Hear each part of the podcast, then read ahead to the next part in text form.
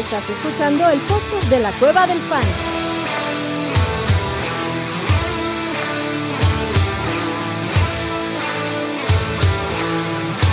Bienvenido a la manada. Hey, bienvenidos a la manada, mi gente. Bienvenidos a otro episodio del podcast de la Cueva del Fan. Me he dado cuenta que estos últimos dos días el jejeje no ha salido tan bien. Pues, tengo un poco de gripa, cabrón, y todavía la voz no está al 100, así como Plácido Domingo para gritar ese jejeje. Pero estoy muy emocionado de hablar de los previos de la semana 9. Y ustedes estuvieron, abuelito, te la rifaste con el stream, cabrón. ¿Cómo estás, papá? Bien, Adrián, yo lo vi fantástico, tu jejeje como siempre, güey, así que eh, el chiste es, eso es, es como el inicio del de, el, grito de batalla, así que soy fantástico. Y el stream estuvo interesante, estuvo bueno el, el, análisis que hicimos ahí de los trades de este día de locura. Eh, me pareció interesante, hay unos ganadores, perdedores, creo que me gusta lo que hacen los Vikings con, con lo de TJ Hawkinson, me gusta lo de los Dolphins fortaleciendo su defensiva y reuniendo al backfield que tenía en San Francisco eh, Mike McDaniel, así que creo que creo que son de los ganadores de este, último día de locura de los trades en la NFL. De acuerdo contigo, el pues Chase Edmonds también puede ser interesante porque ya no tenía valor ahí en, Miami, cabrón, con Raheem Mostert.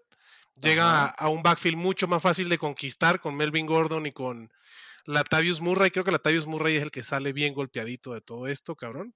Habrá que ver. Pero bueno, van si quieren escuchar y todos los comentarios, yo todavía no he tenido la oportunidad de verlo, pero vayan al stream de la Cueva del Fan, ahí en la Cueva del Fan en YouTube. Eh, facilito, ya tiene la dirección, youtube.com barra arroba la cueva del fan, ahí está el canal, vayan a checar el stream donde estuvo el abuelo, Chato, este, Ore y el buen Wilmar hablando de estos trades de último segundo de la agencia libre y aquí lo que nos corresponde es hablar de los previos de la, de la semana 9 que va a estar bien interesante porque tenemos semana de Bipocalipsis, cabrón. De miedo. Es creo que la semana, bueno, la, semana más complicada. Seis equipos están fuera. Eh, la recomendación inicial es, bueno, si no lo tenían contemplado, no vale la pena que desarmen sus equipos. Yo, por ejemplo, he visto por ahí equipos que tienen cuatro o cinco bajas. Eh, ni modo, yo creo que lo que puedan rescatar sin tirar piezas importantes a sus equipos y a darle, porque eh, es una semana terrible, porque sí, eh, son equipos que tienen bastantes jugadores implicados en, fantasy fútbol, ¿no? Con todas y, con seis equipos es difícil que no. Digo, creo que no, creo que el mix no está tan fuerte. O sea, creo que hay equipos que no te va a doler tanto y creo que hasta positivo les va a caer, ahorita hablaremos. Pero bueno, en Valle están los Browns, los Cowboys, los Broncos, los Giants, los Steelers y los 49ers. Creo que al equipo que mejor le cae el Valle es a los Broncos, cabrón. Es un equipo que tiene mucho con qué, con qué trabajar y poco resultado hasta, hasta ahorita. Entonces, Hackett que se ponga las pilas, Russell Wilson que se ponga las pilas. Y pues sí, vamos a extrañar a Jerry Judy, que ha sido el receptor en las últimas dos semanas, que ha hecho algo interesante por los Broncos, pero la verdad que Cortland Sutton desaparecido, Melvin Gordon y Latavius Murray compartiendo el backfield. Habrá, habrá que ver con esa semanita de descanso extra de Chase Edmonds cómo, cómo se, se comporta ese backfield regresando. Y creo que del equipo con, con más bajas o, o, el que te puede doler más, pues son los Cowboys, ¿no? Que tienes a Brad Prescott, descansando, Tony Pollard, CD Lamb. Este, Lamb, Dalton Schultz, que iba a empezar ya otra vez ahí por ahí, pero los Niners, que obviamente sin McCaffrey, sin Kittle, sin este Divo, sin Brandon Ayuk, pero creo que le cae bien el descanso a los Niners ahorita para que Divo Samuel cuide bien su hamstring y ya regrese. Claro, ajá. Este, los Steelers, güey, para mí no hay nadie que vale la pena ir, ni siquiera Najee, o sea, Najee Harris no lo vas a extrañar, es a lo que voy. O sea, Najee Harris lo estás alineando por el draft que pagaste, pero ha sido una total decepción a Najee Harris, entonces no, no va, su, su, falta no va a ser extrañada, cabrón. Y Saquon Barkley con los Giants. Y ya, creo que sí, tienes razón. Y bueno, Nick Chop, Nicolas Chop, cabrón, que el lunes se despachó un partidazo y a Mari, Cooper, que eso sí van a doler. Por supuesto, sí. Esas son las bajas, creo que las más sensibles de eso. Eh, porque Karim Hunt se queda como uno de los perdedores de este eterno saldrá o no saldrá del equipo de los y para ser running back uno de algún equipo no va a suceder no eh, se quedó con las ganas de ser cambiado y sí creo que y habíamos tenido ahí la baja de Njoku, no hay nadie más de, los Cleveland Browns. Aunque fíjate que, ay, ¿cómo se llama el coreback? tan minimizado lo tienen en el mundo que se Jacoby Brissett. Jacoby Brissett ha jugado decentemente en los últimos partidos, no que sea un, jugador que van a extrañar, sobre todo a lo mejor en, ligas superflex, pues, posiblemente a alguien, pero, pero creo que. No, y Jacoby Brissett ya valió, abuelito. Porque ya sacaba su, su, su boleto. Pues ya, ya, ya regresa el innombrable quarterback 4 de Sean Watson, cabrón. Ay. Uno que hay que buscar en waiver si quieres tirarte ese karma a tu equipo de fantasy. No te culpo, no te juzgo. No tengo ningún problema que lo hagas, pero sí, de Sean Watson va a regresar la semana, 11, ¿no? 11, ¿no? Y bueno. aquí viene. Esta es la. 9, descansa 9, 10 y ya regresa de Sean Watson contra los Houston Texans, cabrón para, mayor morbo. además, un super matchup. Un super matchup, sí. Creo que es bonanza si lo quieres poner de, inicio. Ah, sí, sí, si aguantaste de Sean Watson, si lo drafteaste y lo aguantaste tantas semanas, lo vas a alinear en la semana 11. Y si lo vas a agarrar ahorita y levantar de waivers, lo vas a, alinear la semana 11. O sea, de Sean Watson no viene con lesión, no viene con ningún tipo de problemas. De Sean Watson debe llegar a jugar bien ya, ya, ya, estaba entrando a juntas, no sé si a, partir de cuándo puede empezar a entrenar. Ah, es el tema, no ha entrenado. Pero, güey, Deshaun Watson no, no, va a ser mucho problema, la verdad, contra Houston. Y lo que pues, pasó el lunes, ¿qué fue? ¿Un, un, un, accidente, de, una baja de juego de, de, los Bengals o es ya la realidad de ambos equipos eh, que Cleveland puede venir hacia arriba con esta defensiva con, con Miles Garrett y. Ay, ¿cómo se llama el otro güey que, era de los Seahawks? También el otro Edge. Eh, ay, cabrón. Ahorita se me fue el nombre a mí también. Mira, Cleveland tiene equipo, güey. Sí, tiene equipo, claro. Cleveland tiene equipo. O sea, sí, regresaron piezas defensivas. Creo que también lo de Cincinnati fue un blip. Esos duelos divisionales después son bien engañosos, cabrón. O sea, creo que la realidad de Cincinnati no es la que vimos el lunes tampoco. Porque además el marcador no fue no refleja lo patético que fueron los Bengals en ese partido, porque en tiempo basura ahí se lanzaron sus touchdowns, ¿no? Este, pero... pudo haber sido peor la paliza. Un partido que estaba 11-0 al medio tiempo y que se destapan los, los Browns en la segunda mitad, ¿no? No, iban treinta y tanto a seis, cabrón, hasta el cuarto cuarto. O sea, creo que Cincy tenía seis puntos nada más hasta el cuarto cuarto o hasta el mitad Sí, pero la, primera mitad termina 11-0, ¿no? Y así se van al descanso y de repente en la segunda mitad viene el estape de los Browns con un fantástico Nick Chubb que me encanta, ¿no? Que, es una maravilla de corredor.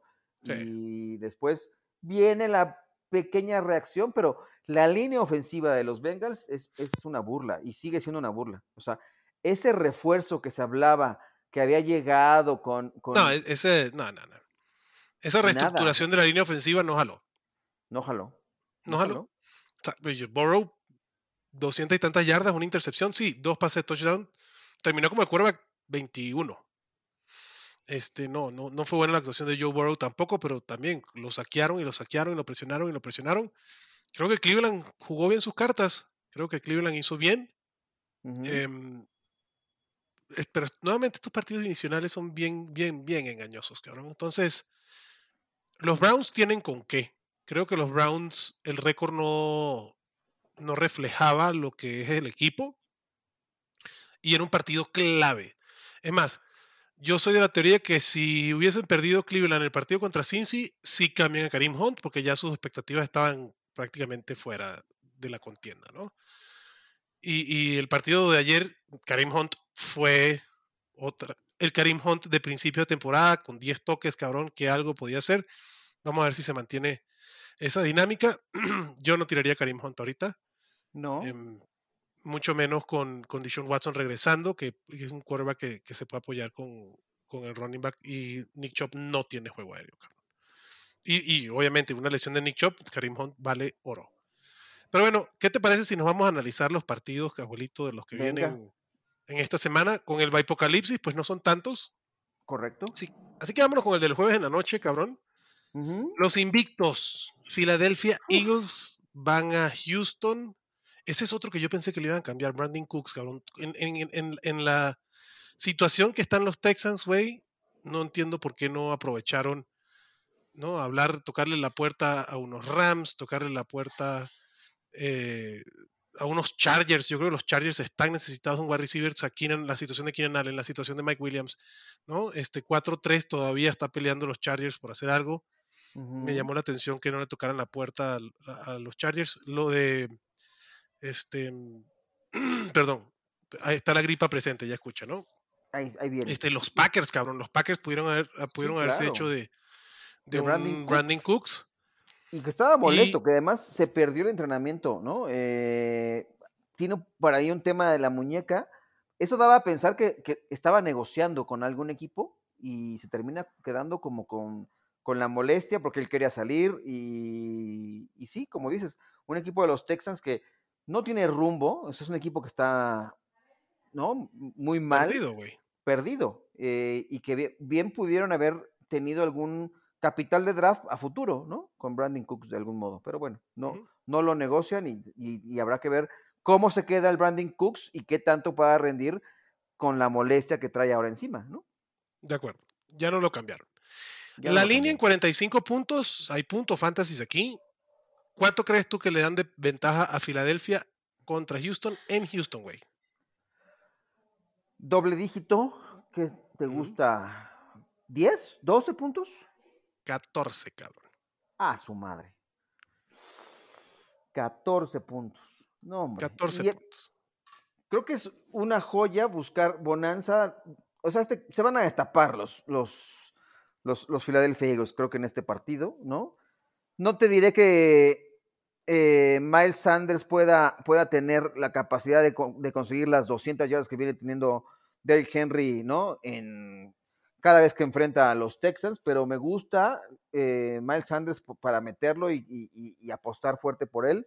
Y el resto de los, de los playmakers de, Filadelfia, por supuesto, no hay, no hay, hay que echar toda la carne al asador con Filadelfia, ¿no? A ver, a mí me gusta tanto, bueno, yo preferiría esta semana Miles Sanders sobre Jonathan Taylor, cabrón, por lo que hemos visto de Jonathan Taylor. Por supuesto. Entonces, tengo Miles Sanders de 13. De 13, no está bajito, considerando el matchup. Habría que, o sea, a mí me gusta. No voy a decir en dónde lo alinearé porque creo que es una. Eh, pero es. En el Daily Fantasy me gustaría alinear esta semana a Miles Sanders, fíjate. Va a depender. si en, el Daily Fantasy está interesante, hay que ver el precio. Pero a ver, prefiero a Dalvin Cook contra Washington antes que a Miles Sanders. A Kenneth Walker contra Arizona, creo que va a tener un partidazo a Alvin Camara, a Henry, a Eckler, a Mixon contra Carolina, a Ramondre Stevenson contra Indianapolis, lo prefiero por arriba de Miles Sanders. Y le voy a poner la fichita a Leonard Fournette contra los Rams, porque la defensa de los Rams contra la carrera se vio muy mal contra los Niners, cabrón. McCaffrey solo que le dio la gana. Yo espero que Leonard Fournette, ¿no? Este ya sea algo más decente, pero está ahí, güey, top 12. Entonces, es más, si me empujas, lo pongo por arriba de Leonard Fournette por arriba de Jonathan Taylor, por arriba de Andre Swift, por arriba de Damian Pierce del otro lado, que creo que también es alguien interesante, el mismo Raheem Mostert, Dionte Foreman, o sea, creo que ahí Miles Sanders va a tener una, una producción bien interesante, porque además eso, proyecta que Filadelfia va a ser 30 puntos, cabrón, ¿no? O sea, los 14 de, de, ventaja más los 30 entre 2, más los 15, este, pues ahí está, cabrón. ¿Y qué decir de AJ Brown? Pues va para adentro, cabrón. También va para adentro, sí. Va a ser una y Devonta Smith, ofensiva. Sí. Yo también. No, yo también, como un wide receiver 2 medio, bajo. Lo tengo en el 19. Creo que Devonta Smith no lo vas a, a dejar afuera con esta bonanza de puntos que proyectan hacer los, los Eagles y Dallas Guerre, que está en top 5 sin pedos, cabrón. Sin pedo alguno, claro. Del otro lado, ¿quién? Damian Pierce. ¿Y ya? ¿No? Ay, Brandon Cooks, güey, hay que ver. Sí, el tema de la lesión está, está Pero Brandon Cooks creo que como un flex pudiera ser, aunque la defensa de Filadelfia, güey, está muy cool. muy perra, sí. Por donde se le vea. ¿No? Y a, y a Damon Pierce, porque no lo puede sentar, menos en la semana con seis equipos fuera. No hay forma de, ¿no? Pero igual bajar el entusiasmo de, de, lo que pueda dar en esta semana. ¿No? A lo mejor te puede dar superproducción eh, fantasy, pero hay que meterlo porque no hay de otra. De acuerdo, sí, a Damian Pierce es difícil dejarlo que quede por afuera del top 24. Tú lo vas a alinear. Y Brandon Cooks, un flex con, con techo bajo, creo. Em, por ejemplo, hagamos un carrusel. ¿A quién prefieres, abuelito? ¿A Brandon Cooks? ¿O a Rondell Moore contra Seattle? ¿O Juju Smith-Schuster contra Tennessee?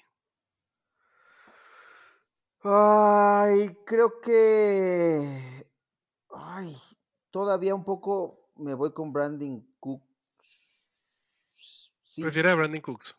Yo ahí prefiero a Rondell. Después lo que vimos y lo que ha hecho en las últimas dos semanas, creo que Rondell Moore contra. Creo que están pegaditos, pero me gusta. O sea, sí. Ah, porque tendrán que hacer algo, ¿no? De algún modo, hasta en tiempo basura, a lo mejor buscar alguna reacción. Eh, por, muy poco, ¿no? Pero sí, Rondell Moore creo que va para arriba y se vio, se ha visto mejor en, aunque Hopkins se roba los targets de, de, esa ofensiva, pero él es el segundo ahí a bordo. Entonces, sí, tiene, tiene razón, pero, pero lo de Brandon Cooks podría ser ahí algo nada más como, como posibilidad de flex, como dices. No, y me gusta el duelo contra Seattle. Es un duelo de, de alto octanaje. La última vez que se vieron hace semana atrás. Hicieron muchísimos puntos. Ganó Minnesota en Seattle que hace cuatro semanas. y este partido ahora es en Arizona y proyectan puntos. La defensa de Filadelfia, obviamente la vas a alinear, que una de las mejores defensas de la liga. Incluso en su bye te la quedaste y la vas a seguir usando. Para mí, toda la semana la puedo usar. Chance contra Cincy contra Buffalo, pero hasta en estas ocasiones, cabrón. Claro. Siguiente partido, pobrecito los Jets, cabrón. Ya empezó la ya empezó la, el calvario de, los Jets, cabrón. Los Jets reciben a Buffalo, línea de 47 puntos, me llamó la atención. Eh, ¿Está alta? Que está alta, pero después cuando veo el spread digo, ah, no, ya entendí. esperan muchos puntos de los Bills. 13 puntos de, de, spread para los Bills, cabrón, jugando en Nueva York. Aquí, pues obviamente, Stephon Dix, o sea, quitando los sospechosos habituales, Stephon Dix, este, Josh Allen van para adentro. Gabriel Davis, para mí, es el nuevo Mike Williams, cabrón. Sí. O sea, es un cabrón que tiene la posibilidad de hacerte una jugada grande, ya lo vimos en, varias ocasiones. Gabriel Davis te da un upside interesante y creo, si estás escuchando este podcast el jueves, anda a ver si te lo cambian, porque tuvo una, una actuación bastante flojita la semana pasada y puede ser que el, dueño diga, no, pues esto no, no jala. Lo que mis ojos ven con Gabriel Davis, cabrón, es para, para irlo a buscar y comprar barato. Creo que esos jugadores que cuando te da una semana mala, el dueño estará un poco sensible con este güey. Yo, yo soy partidario de ir a buscar a Gabriel Davis en, en, un trade, cabrón. Y, y, armar ese equipo para el final. Claro. Oye, eh, esta es la prueba de fuego, me parece, para esta defensa de los Jets, de Sauce Garner también, esta nueva isla que tienen ahí los Jets. Eh, creo que se va a pegar como una. No será un golpe de realidad, creo que le podrá competir porque es, una bestia Sauce Garner, pero no sé cómo, cómo, cómo vaya a estar en este, en este partido. Evidentemente no vas a, a quitar a ninguno de los receptores de los Bills y no sé si él tenga la capacidad o toda esta defensa de los Jets de Robert Salah, de, frenar de algún modo eh, lo más que puedan el ataque de los Bills, porque se han hecho hasta de una nueva, un nuevo juguetito por ahí de con Nahin Himes, ¿no? Eh, que creo que me, sorprendió, me gustó de algún modo, pero también cuando creíamos que James Cook podía tener un poco de involucramiento más consistente en la ofensiva de los Bills, llega este movimiento por Nahin Himes, que creo que también le aporta con acarreos y con, y con targets saliendo desde el backfield, ¿no? Y, eh, Sí, creo que este, este cambio mata las expectativas de James Cook. Em, algo, digo, no, no, se ha visto muy bien, la verdad. No ha sido determinante. Los, los Bills desde pretemporada estaban buscando un corredor especialista en atrapar pases, ¿no? Se, se pelearon con Washington para hacerse de McKissick, que se quedó en Washington. ¿No? En el draft fueron a buscar a James Cook, que era un especialista en atrapar pases.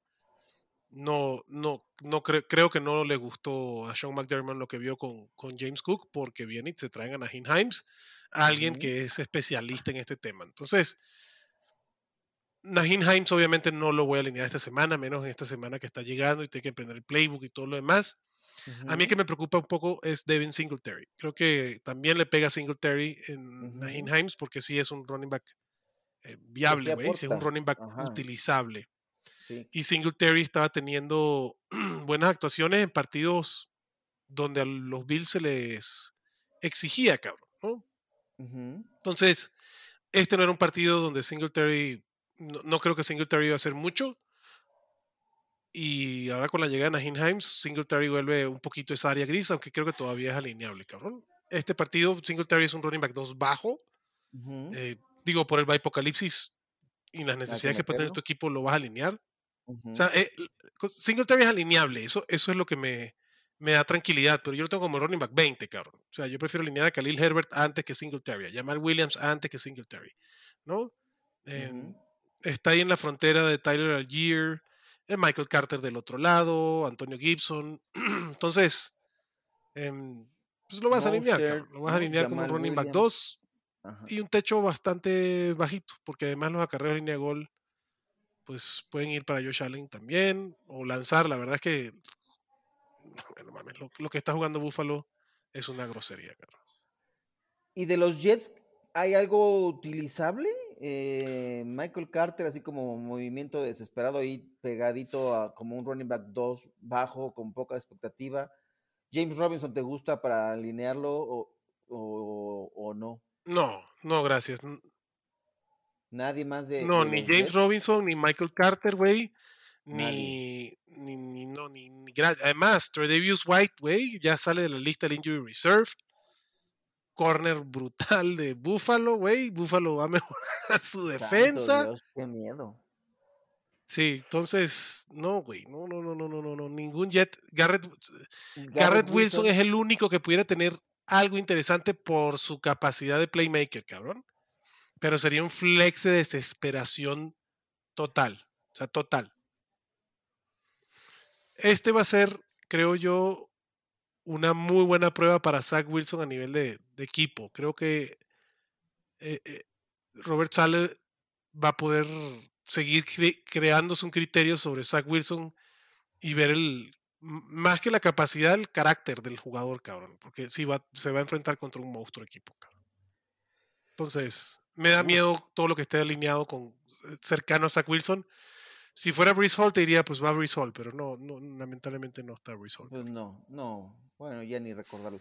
Wilson, que como un flex, nada más, ¿no? Eh, y de desesperación total. De desesperación. O sea, digo, si eres el dueño de Armari Cooper, güey, de, ¿no? de, estos, de estos que están descansando, pero, pero yo Garrett Wilson lo tengo como el wide receiver 34. 34, ok. O sea, prefiero alinear a Darnell Mooney contra Miami, por ejemplo. Prefiero alinear a, Joshua Palmer contra Atlanta. A Romeo Dobbs. ahí es donde está. Ok. Romeo Drops. Este. Robert Woods. Prefiero a Devin Duvernay, fíjate. También prefiero a Duvernay. Bateman no va a estar ahí. Eh, híjole. Say Jones. Allen Robinson. No, ahí sí ya prefiero el upside de Garrett Wilson. Allen Robinson no, güey. Digo, sé que la secundaria de Tampa Bay es de papel. Chance Cooper Cup no juega, que está el día a día, aunque él dice que sí juega, y después McVay dice que no juega, cabrón. Este, pero no, gracias, cabrón. Creo que están en el, pues vamos, creo que están en el mismo nivel. Prefiero el talento de Garrett Wilson a la sombra de Allen Robinson. No me extrañaría que Allen, o sea, es posible que Allen Robinson quede por arriba de Garrett Wilson, sí, definitivamente. Pero no es algo que, quisiera apostar, cabrón. Prefieres perder con Garrett Wilson que con Allen Robinson, ¿no? Sí, sí. Tiene que ser entre ellos dos, prefiero a Garrett Wilson.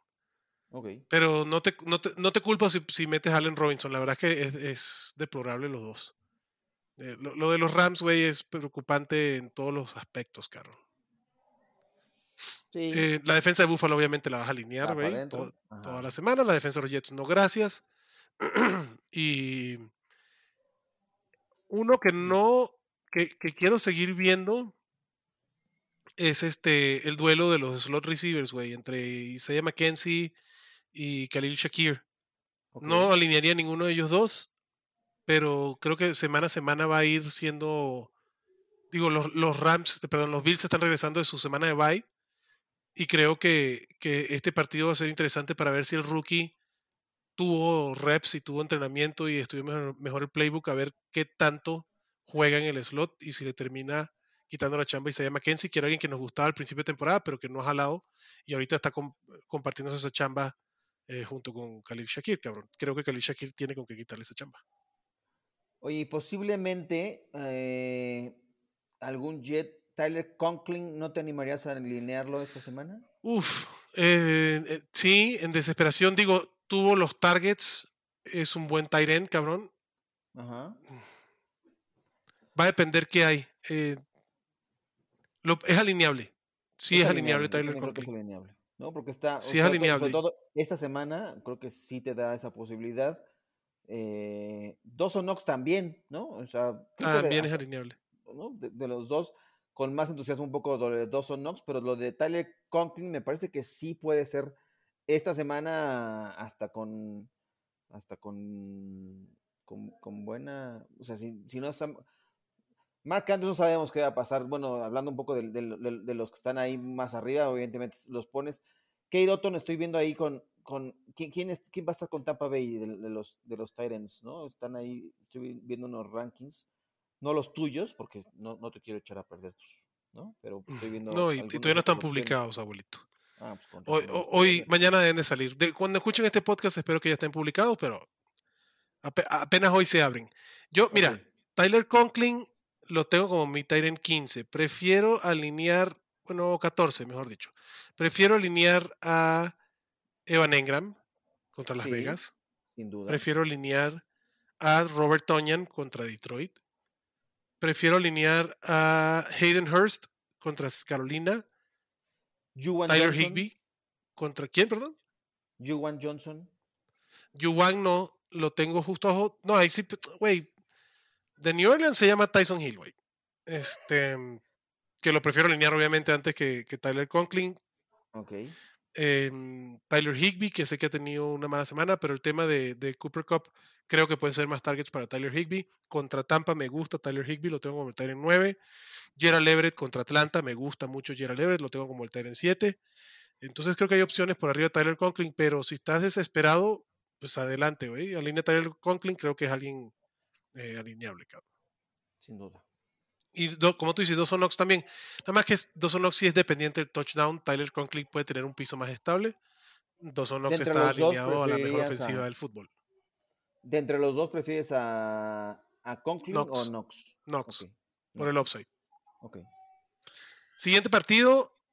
Carolina visita Cincy que viene de perder contra este eh, Cleveland, cabrón. Línea baja, güey. 42.5. Cincinnati favorita por 7 puntos. Me llama mucho la atención que la verdad sí castigan a los Bengals después del partido contra, contra Cleveland. Eh, pero igual es favorito, obviamente. Dicho esto, para mí, Joe Burrow sigue yendo para adentro, aunque no tuvo buen partido la semana pasada. T. Higgins, Tyler Boyds son, también van para adentro. Joe Mixon también, güey. Joe Mixon es el, Joe Mixon es el corredor con más acarreos en la yarda 10, o sea, en, la zona roja, güey, de la yarda 10 para adelante. 19, güey, por, mucho es el líder, cabrón. Y no se ha visto bien. no se ha visto bien. Y, en este partido, el, lunes por la noche, se olvidaron de él, ¿no? Eh, Empezaron a tratar de correr la pelota, pero ya no pudieron. La neta, ya no pudieron. Tuvo ocho acarreos, si mal no recuerdo. Déjame ver aquí. Y seis targets. Ahí está. Lo, de los targets de Mixon, ahí está. Sí, o sea, lo, lo, sí, fue muy pobre el, en la línea, evidentemente, y, estar en desventaja tan, tan, ¿no? Tan temprano. Tan, temprano. Eh, y la ineficacia del, equipo lo llevó a, olvidarse de él por la vía terrestre. Tendrían que regresar a, darle más, más acarreos constantes a, Digo, creo que, creo que es un tema a Joe Mixon también le salpica la pésima línea ofensiva. Joe Mixon solo ha tenido un partido, perdón, dos partidos esta temporada con más de 5 yardas por acarreo. Del resto, 3.5 o menos. Eso es, eso es muy mala efectividad para un running back y, de la, y menos de la categoría Joe Mixon.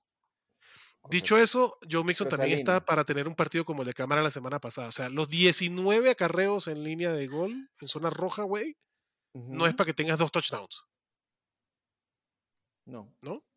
Entonces, eh, Joe Mixon puede tener un partidazo como el de Alvin Camara la semana pasada, en cualquier momento, pero, eh, pero también, eh, no, vamos, por lo menos con Camara se le ve con, con potencia, güey. Ya tiene, ya tiene ratito Camara corriendo bien. Joe Mixon, la verdad es que no se le ha visto fuerte, güey. No se le ha visto con ese burst, con esa potencia corriendo, cabrón.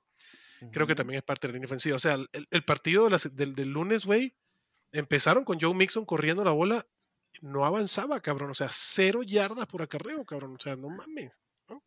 Sí, increíble. ¿Cómo se y Carolina no canta mal las rancheras. Entonces, creo que puede ser un buen partido Joe Mixon. Y Joe Mixon está para tener un partidazo. Lo vas a alinear, obviamente, pero no ha sido lo, lo ideal. Y aquí llega el señor Mansa. ¿Tú estás de acuerdo con lo de Joe Mixon, Mansa? Que sé que eres un truther. No se te escucha, papá. Ah, caray. Listo, ya, te escuchas. Ya. ya estás. Ah, buenísimo. ¿Qué tal? ¿Cómo están? Bien, güey, bienvenido de regreso, cabrón. Gracias, ya, ya me urgía volver a un horario amigable para la NFL, ¿eh? Qué pesadilla. Un digo, yo sé que hay muchos, muchos fans del fantasy por allá del otro lado del charco, que es un deporte extremo ver al americano allá, ¿eh?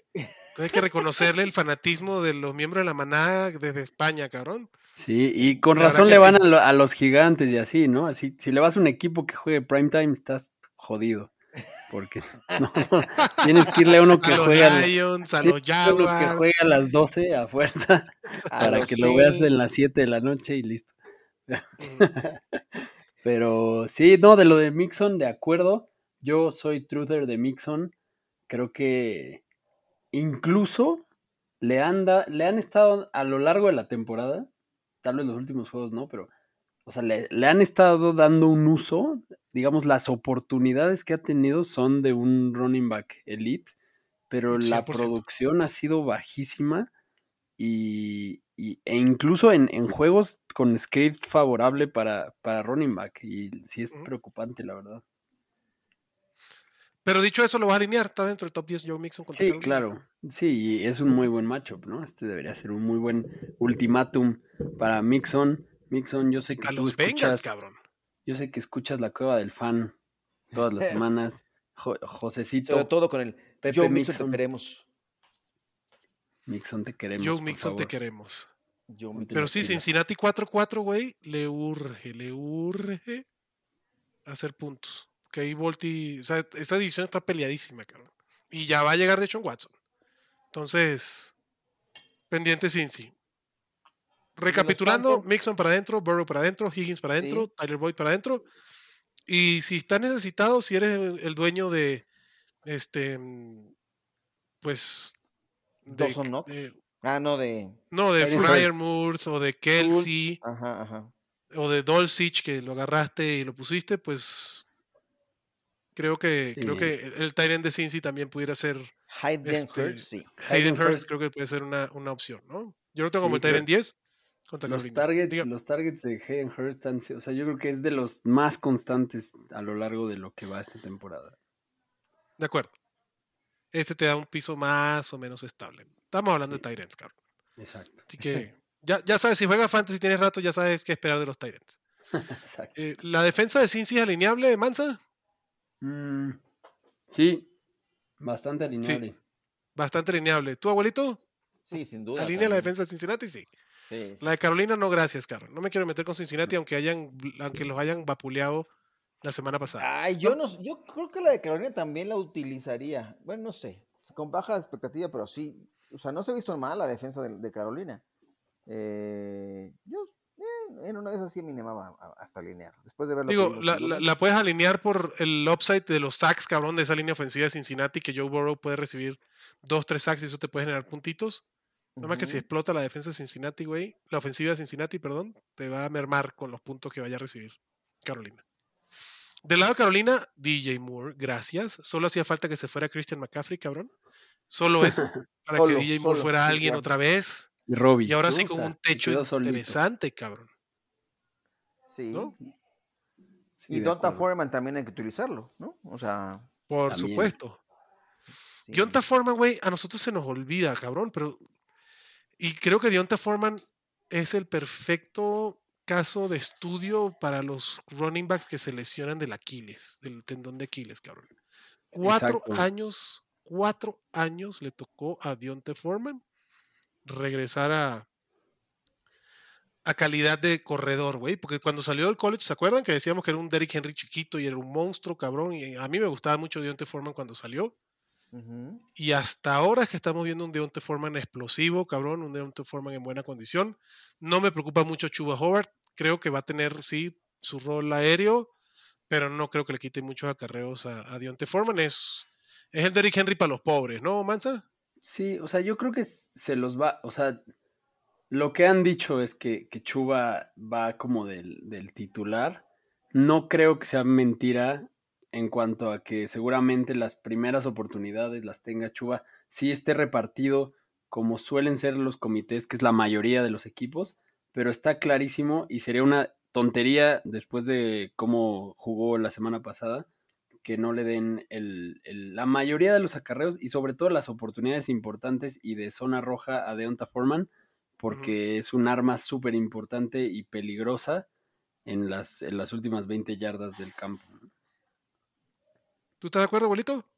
Sí, claro. O sea, creo que e, e, el título de ser titular de un equipo en la NFL hoy en día es eh, darle el primer acarreo porque, porque inició, ¿no? Y después ya ver cómo, cómo se puede dando en esos comités como el que tiene ahora Carolina y el que tiene eh, Atlanta, por ejemplo, también. Creo que eh, la efectividad y, la explosión que tiene eh, Dante Foreman me gusta, porque además le ha tocado chambas complicadas, ¿no? Eh, con los Titans cubrir la, baja de Derrick Henry, ¿no? Y, la verdad es que no lo extrañaste, eh, de algún modo, la producción, evidentemente las proporciones no se compara, no se compara, pero el tipo fue cumplidor. Y ahora con Christian McCaffrey, eh, evidentemente también guardando las proporciones, pero el tipo ha respondido, ¿no? Entonces, el equipo debe, debe, debe, utilizarlo y de forma inteligente. Lo de Choba Hobart me parece que puede ser explosivo en algunas situaciones, pero Foreman me gusta. De hecho, fue tan cumplidor con Tennessee que, o sea, ser el, como bien dice, ser el backup de Derrick Henry, o sea, es, un trabajo importante, ¿no? Eh, y de un jugador que si te llega a faltar, un jugador de ese tamaño, tu backup tiene que estar pues para que no se, te no se te desinfle el equipo, ¿no? Entonces, el hecho de que teniendo a Chuba Hobart de novato el año pasado, que tuvo la oportunidad cuando McCaffrey faltó, el hecho de que hayan ido a buscar a Deonta Foreman después de verlo como backup de Henry, habla de lo que no ven en Chuba, ¿no? Al fin de cuentas. Obviamente ya, ya, ya, Matt Rule ya se fue, pero obviamente habla pero, pero, pero esta decisión no fue de Matt Rule. O sea, tan ven y tan confiados están con Deonta Foreman que dejan ir a McCaffrey. ¿no? O sea, dicen, voy a aprovechar. Digo, la, temporada está tirada, güey, aunque no, porque Carolina está a uno de, Atlanta, güey. o sea, Carolina puede pasar a playoffs todavía. Pero tan confiados están de Chuba Howard, cabrón, perdón, de, de Deonta Foreman, que dicen, pues McCaffrey, pues, váyase, cabrón, vamos a aprovechar estos picks y con Dionte Foreman tenemos. Entonces a mí me encanta Dionte Foreman y si vimos lo que le corrió Nick Chubb el lunes a la defensa de, de Cincy, güey, me gusta más Dionte Foreman, cabrón. No tengo un top 15, para mí es alineado, o sea, para mí va una alineación sí o sí. Y DJ Moore, DJ Moore, todos los targets que McCaffrey dejó, no todos, pero eh, definitivamente es el más beneficiado. Ahora sí, por fin, tenemos, le hacía falta a PJ Walker, güey. Qué qué pedo, güey, que PJ Walker es la solución de este equipo y en Fantasy, porque Carolina se ve mejor. Y no me extraña, güey, que Sam Darnold en dos semanas esté, esté saludable, güey, y regrese, y entonces ahí va a ser otro pedo. Pero mientras esté PJ Walker en el equipo, cabrón, DJ Moore va para adentro. Y hasta Terrence Marshall, cabrón, creo que puede ser una opción interesante. Hasta Terrence Marshall ya revivió. Imagínate el equipo de contabilidad de las Panteras de Carolina que cada quincena sacan el cheque de hasta de hasta el de Cam Newton para ir pagando todo lo que deben todavía y PJ Walker es el que está en la cancha. Es titular, güey. Y es el que queremos que siga siendo titular, cabrón. Sí, sí. Es una pinche pachanga lo de Carolina, güey, pero bueno, ahí está peleando. Creo que hay opciones, o sea, por lo menos hay un mejor panorama con Foreman, con DJ Moore. Terrence Marshall sí de muy, muy a huevo, pero contra la defensa de Cincy creo que lo, que la defensa de sí es como medio esquizofrénica, cabrón. Hay partidos que se ven muy bien y partidos que se ven muy mal. El lunes, güey, Amari Cooper, Donovan Peoples Jones, cabrón, les, les rompió el hocico, güey. Este, estuvo muy cabrón. Sí, creo que lo de, lo de la defensa de Cincy, más que por ser la defensa de Cincy, es por ser Carolina, ¿no? O sea, los posibles errores y demás. O sea, es más un proceso de contra quién la líneas que, que por ser Cincy, ¿no? Y perfectamente puede ser top 5 de defensas solo por el matchup. De acuerdo. Vamos al siguiente partido. Los Packers reciben a los Lions. Yo, yo quisiera haber estado, güey, en la casa con Aaron Rodgers cuando vieron todos estos pinches trades, cómo se ayudaban los Lions y los Vikings entre ellos, güey. Y los pinches Packers no hicieron un carajo, güey. Fuck the Packers, cabrón. ¿Qué pedo, güey? Fuck the Packers. Qué mal que no está Ore aquí para, para tener su punto de vista. Güey, pero diría así, fuck the Packers, güey, así ya. Fuck the Packers, sí. sí. Oye, han de estar cagados de que, de que igual y pierden contra Detroit, güey. Porque Detroit es un equipo que está jugando bien, pero perdiendo. Jugando como nunca y perdiendo como siempre, dirían por ahí. Este, pero, güey, la línea está tres y medio favorito de Green Bay. Juego, digo, juegan en Detroit, pero. Y hay puntos, güey. Yo, yo, para mí este puede ser un offset. Yo sí le pongo la fichita a Detroit. 49.5 puntos la línea. Green Bay favorito por tres y medio. Digo, es visita debería de ganar Green Bay, pero así tenemos diciendo tres semanas seguidas, cabrón, contra Washington debió haber ganado Green Bay, tampoco lo hizo. No me extrañaría que en este duelo adicional, o sea, yo las altas aquí no las firmo, yo me iría más por las bajas. Em, Aaron Jones, creo que es lo único confiable para Green Bay, creo que es el que más me gusta. De acuerdo. Sienten a Aaron Rodgers, cabrón yo no, yo no contra me Detroit. Yo no me rifo ni, Aaron Rodgers. Ni contra Detroit, güey. Digo, por la semana de Apocalipsis que tenemos. A ver, ya te voy a decir, pero, güey, no me. Aaron Rodgers, ¿qué ha hecho, cabrón? ni, ni contra Washington, ni contra. Digo, lo tengo como el quarterback 13. Prefiero a Justin Fields contra Miami, güey. Gino Smith contra Arizona. Kirk Cousins contra Washington. Tua, chiquito bebé, hermoso y precioso contra Chicago. ¿No? O sea, Díganme ustedes si, no prefieren a ellos que a, Aaron Rodgers, cabrón. Sí, la verdad sí. Güey, qué pedo. Es que, ¿cómo no? Cómo, ¿Por qué no fueron por nadie? No entiendo. Yo tampoco. Ese que yo quería. Yo también. hasta, lo busqué en trades. Tengo hoy en día a un Brandon Cooks en, en varias ligas. Ahí recién llegado, pudriéndose en los Texans. Yo, yo no lo solté, no lo, quise, no lo quise usar de piedra de cambio justo la semana pasada. Que me decía, bueno, mete a Brandon Cooks. Y dije, no, no. No, porque para mí huele a Packer o huele a, otro equipo, cabrón. Y no, güey. No, ahí se quedó Brandon Cooks. Y, y, de los wide receivers de, de, de, Green Bay, puta, cuando dices, bueno, no, Romeo Drops, chingado. Lazar, lesionado. ya llegó Christian Watson, tómala, papá. Conmocionado, va para afuera otra vez, cabrón. O sea, para mí, si no juega Allen Lazard, no, yo no, yo, yo paso. Digo, Romeo Drops se tiró un super touchdown, cabrón, pero ¿no? Allen Lazard, güey. Digo, sé que se burlan en la mamada, pero Allen Lazard. No, pues es el más efectivo. O sea, cuando está es pues el que rinde. O sea. Y cuando no está, nadie. O sea, nadie. y el caso más patético es AJ, AJ Dillon, güey. Es, es, es una gran decepción. Terrible. Sí, está muy, Ni hoy no lo, no lo alineas tampoco en este partido. ¿No? No. No, a mí este me huele, digo, a shootout chiquito, pues. O sea, creo que Detroit fácilmente se puede ir adelante en el marcador. Juegan en casa, cabrón. Creo que Detroit se puede ir adelante en el marcador.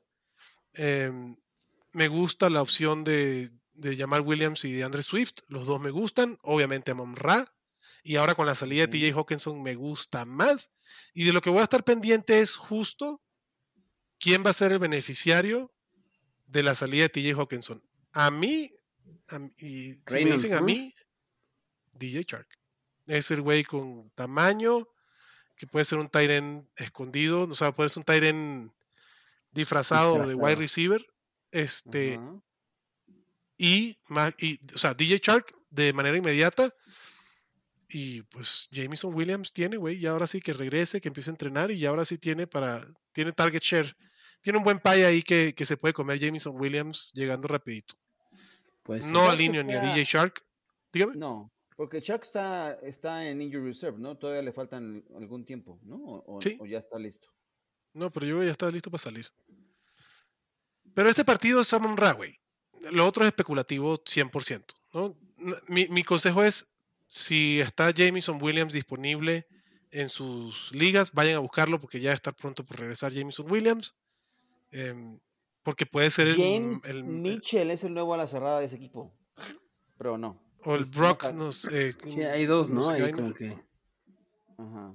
Pero no, Pero, güey. De las dos alas cerradas. No, no.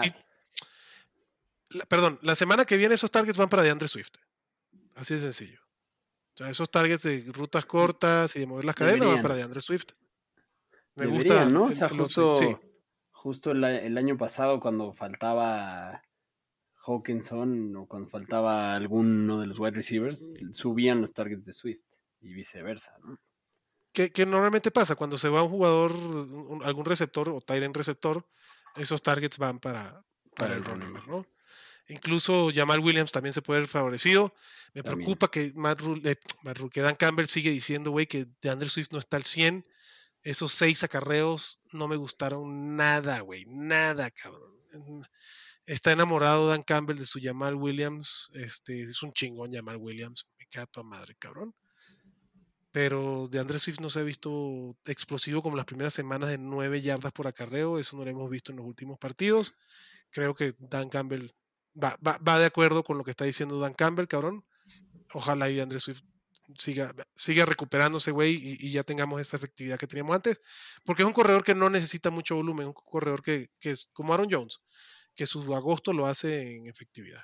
¿no? Sí, la verdad es que desde Hard Knocks, con la química de Jamal Williams y todo, con el equipo, se veía un pues una típica pesadilla del estilo JD McKissick, Nahim Hines, que, que se roba los touchdowns, porque pues así funcionan ese tipo de, de running backs. Entonces, pues es un, el problema del, para los dueños de Swift es eso, ¿no? Que no lo espera, digo, yo que tengo, para mí Swift era el running back que más me llevé en primera ronda porque me tocaba siempre el 7, el 8 y me encantaba cuando me llegaba ahí. Nunca esperé que de Andrés Swift fuera el dueño y señor, no, no es un running back que necesita ser el líder, de, o sea, no necesita ser un Jonathan Taylor, ni un McCaffrey, ni un Henry, o sea, por los pases, ¿no? Por su juego aéreo, por su efectividad, creo que eso, el hecho que le den descanso y tenga un running back que le que lo que rote es positivo para DeAndre Swift, nada más que no tan poquito, cabrón. O sea, seis acarreos no chingues, güey. O sea, fueron 12 toques en total, no mames. Entonces sí, me, sí me sacó de pedo. Espero que sea un tema de todavía del hombro o de la lesión de DeAndre Swift y eso vaya mejorando. Igual lo vas a alinear, cabrón. Porque eso pues es lo que dijo Dan Campbell, ¿no? Que cuando le preguntaron, dijo: A ver, está en la cancha, pero no, pero no he's not back, dijo. O sea, o sea, como que él lo ve como que ni siquiera ha regresado, ¿no? Es como ya está jugando, pero no ha regresado. Entonces eso también es una buena noticia para los dueños de Swift, ¿no? Que no, es, no debería ser esta la realidad de cuando esté realmente sano. De acuerdo. Pero estaría bien que Dan Campbell avise el viernes cada semana si ya va a regresar o no. si ya va a regresar o no, cabrón. Por lo menos para generarte tu expectativa y ver qué chingado metes en el flex, cabrón. ¿no? Eh, exactamente. Porque si lo vas a alinear de Andre Swift activo, no, no lo sientas, cabrón. Así sencillo. Y, y, la defensa de los Packers no es mala, pero no. Incluso puede ser una defensa streameable esta semana contra los Lions. O sea, Jared Goff hace sus errorcitos, cabrón. Este, tira sus intercepciones y los saquean.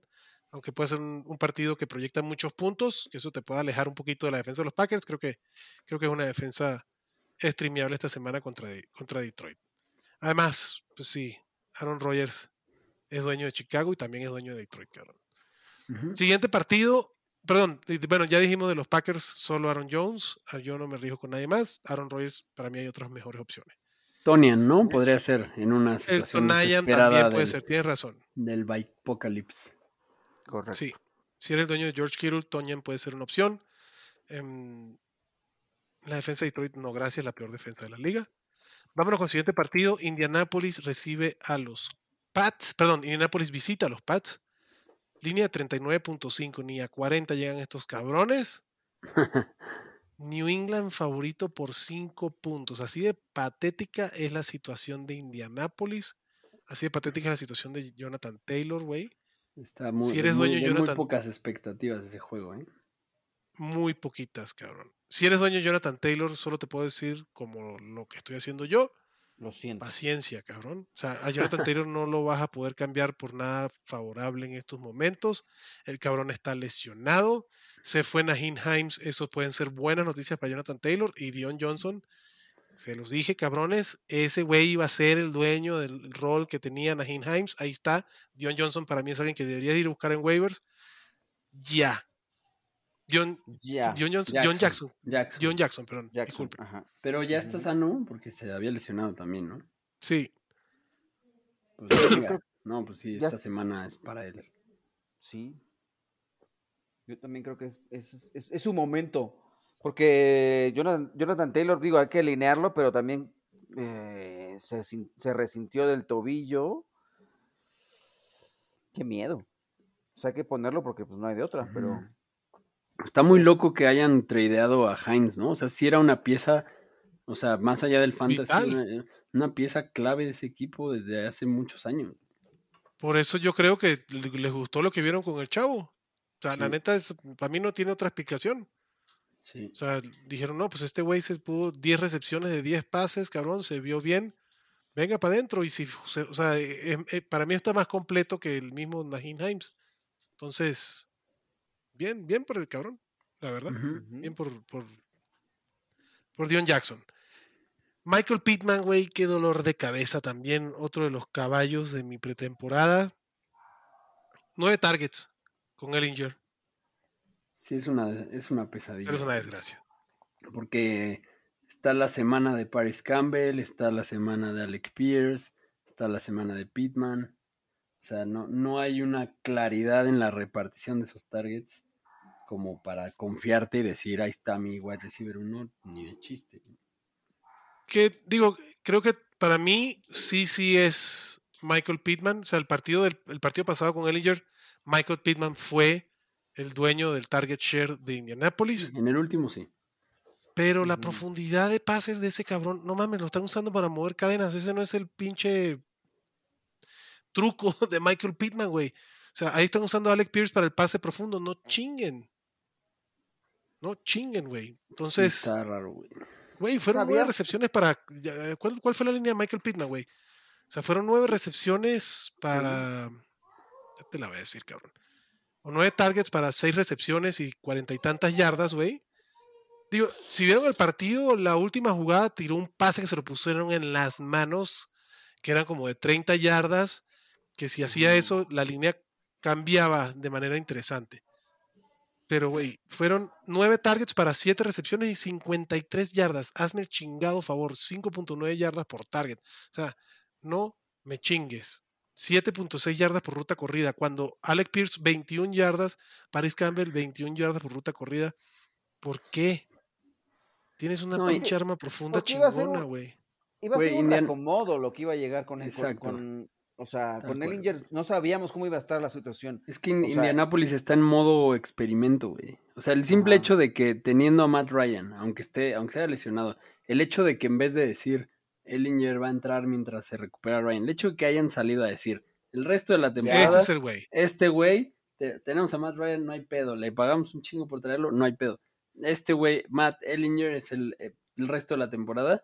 En ese momento es cantaron que el resto de la temporada es un experimento, güey. Entonces van a estar probando cosas.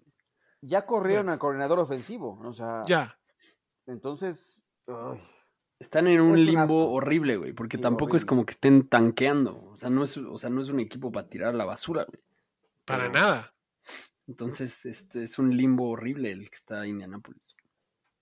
Yo sigo prefiriendo a Michael Pittman, nuevamente por el volumen, y espero que en ese experimento, entonces, ah, vamos a probar en este partido usar a Michael Pittman para los targets profundos, güey, y a Paris Campbell que les sirvió para mover las cadenas y, mezclen mejor esa distribución de, pues, de, profundidad del target, cabrón. Porque Michael Pittman tiene esa potencialidad de hacerte la jugada grande. Entonces, yo, yo sí lo alineo. Digo, sé que contra New England eh, puede ser peligroso. No por Michael Pittman, no por la secundaria de New England, sino más bien por la presión que le van a meter a Ellinger en este partido. Pero sí, para mí es alineable Michael Pittman. Los otros dos, la verdad que no, y menos con esta línea. Y del lado de New England, pues Jacoby Myers es el nuevo Deontay Johnson, ¿no? Es lo que debió haber sido Deontay Johnson, cabrón. dueño del PPR, targets, rutas. O sea, Jacoby Myers está toda madre, cabrón. Sí, por lo menos por fin sabemos a quién alinear de wide receiver y a quién de running back en, en Nueva Inglaterra. En New England. Eh. Por fin. Y va a ser eso. Jacoby Myers, Ramondre Stevenson, gracias, hasta luego. Siguiente partido. Lo de los quarterbacks es una locura, güey. Mac Jones obviamente va a ser el titular. Qué poca madre Bill Belichick, lo dijimos en los episodios pasados, lo que le hizo con Bailey Zappi y Mac Jones. Ahí está Mac Jones de titular. Suerte con eso, cabrón. La defensa de los Pats es súper alineable y la defensa de los Colts también. Las dos. Me gusta más la de los Patriots. Por el simple hecho de, la línea tan bajita, a las dos, las dos van a estar bien. Por falta de acción. No por, no por, mérito propio. Este partido pues tiene todo para ser jueves por la noche mejor, ¿no? sí. No, no, qué bueno que lo pusieron ahí ensandwichado con los partidos del mediodía para que no sufra uno. Para que nadie lo vea. El de este jueves, como ya hablamos, es el seguro lo van a pasar por canales de adultos, cabrón. Sí, correcto. Filadelfia contra Houston, eso va a ser una Sí. Un gangbang, güey. Este, siguiente partido. Los Chargers que regresan de su descanso. A ver si mejora este pinche equipo que tanto me gustaba en pretemporada. Contra Atlanta. el pedo de los Chargers es que es que están, está muy, está todo lesionado ese equipo, güey. Está muy cabrón. Ese es otro equipo que no entiendo cómo no fueron a buscar a Brandon Cooks. Ese es otro equipo que le urge receptores. Tienes a Mike Williams, tienes a Keenan Allen lesionados los dos. Qué chingado. Pero bueno, No, fue así. Los Chargers visitan Atlanta, güey. Línea de 49 puntos. Buena línea, está sabrosa. Tres puntos. Tres puntos le dan a los Chargers nada más. Así de fe se detiene ese pinche equipo. este, Josh Palmer, claro que sí. Josh Palmer for the win. Gerald Everett for the win. Me encanta Gerald Everett esta semana, sobre todo con Mike Williams, que es el target grande en zona roja. Así que Gerald Everett tiene upside de touchdown, apesta touchdown esta semana para mí. Sí. Hay que ver qué putas, perdón por el francés, qué putas pasa con Keenan Allen, cabrón. Ya me tiene hasta los kiwis el cabrón. Este, el lunes descansó de, veterano, pues, ya que, ¿no? Pues, justifique su cheque, cabrón. Porque además lo necesitan. O sea, Keenan Allen es una pieza fundamental para los Chargers y que esa ofensiva carbure, no, no solo en temas de fantasy, para la ofensiva. Incluso Austin Eckler en, un podcast de fantasy lo entrevistaron y le dijeron, oye, güey, ¿no? Que si Mike Williams, que el upside de Mike Williams, Austin Eckler le dijo, no, güey, Keenan Allen es el hombre ahí. Entonces, este, pues si juega Keenan Allen, gracias Dios mío. No, recomendó a Josh Palmer, ¿no? O sea, que, lo fueran a buscar, dijo. O sea, Josh Palmer es el, es, es el hombre que quiere buscar. Eh, hasta de Andre Carter para este partido podría ser. Eh, También. Y, y, ya, ¿no? y Justin Herbert, me gusta también. Y obviamente Austin Eckler debe ser el running back uno o dos o tres de esta semana, no debe salir de ahí. Todos los targets del mundo para Austin Eckler, cabrón. Puede tener, Austin Eckler puede tener tres acarreos en este partido y termina siendo el running back uno de la semana, cabrón. Así de sencillo. Correcto. Correcto. Del otro lado, ¿qué chingados hacer? Yo no soy muy fan de, Tyler Algier. Yo no. Pero con esta defensiva. Sí, e, es. A ver, yo, yo, yo no particular. En mis rankings dicen que Tyler Algier es un top 24. Yo, es que a mí no me gusta. Caleb Huntley puede ponerle competencia rapidito, güey, le puede quitar acarreos. Pero la verdad, o sea, es que la razón por la no ser fan de Tyler Algier es el uso. O sea, el, el que lo repartan tanto, porque la verdad es que se está viendo bien. En el último juego se echó unos acarreos muy, muy, muy buenos. Se quitaba varias tacleadas. Y yo creo que el matchup es muy bueno.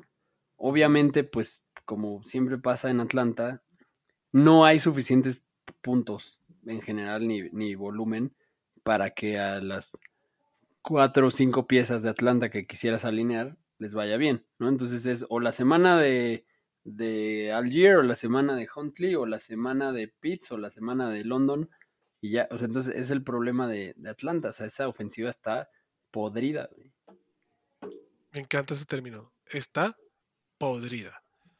Pero sí, de acuerdo, Tyler Algier como jugador me encanta. O sea, me encanta. El uso es el que no nos gusta, pero pues hay que, hay que alinearlo. Sí, hay que alinearlo. Y hay que esperar otra buena, o sea, una buena semana de él y, venderlo, porque pues ya no tarda en regresar Cordarel, güey. Sir Cordarel.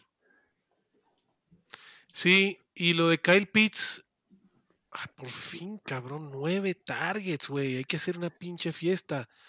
Ahora Justo cuando lo solté. si me la crea, güey. Sí, yo también, cuando lo tiré. No sé si me la crea, güey.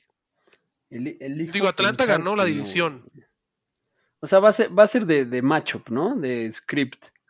Cuando haya juegos donde Atlanta tenga que estar persiguiendo y persiguiendo y persiguiendo, por lo menos se ve que ya el plan es buscar a Pitts y aprovecharlo, pero... Entonces este partido debería ser bueno para eso. Debería, debería. ¿No? O sea, en teoría Atlanta debería ir detrás en el marcador. Los Chargers, aunque no tengan a Mike Williams, y quién sabe si aquí en Allen pues, es una ofensiva poderosa, cabrón.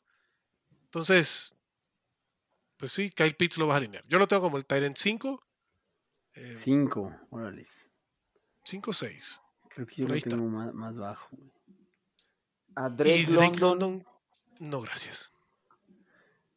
Qué triste. ¿Qué es el tema? Va, el target para uno o para otro, pero no para los dos. Sí, lo de, lo de Drake London es muy triste, güey. Porque incluso, a ver de cuántos, cómo estuvo la distribución. Porque incluso. Beard. Beard. Es el tema.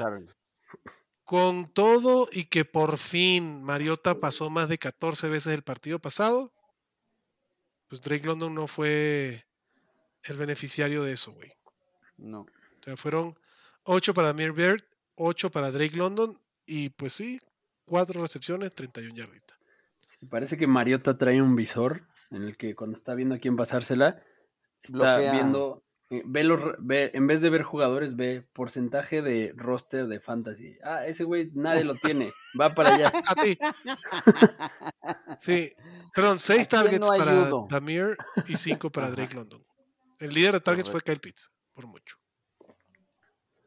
Entonces, que la pero, a ver, pero a ver, ya a la hora de, lo, de los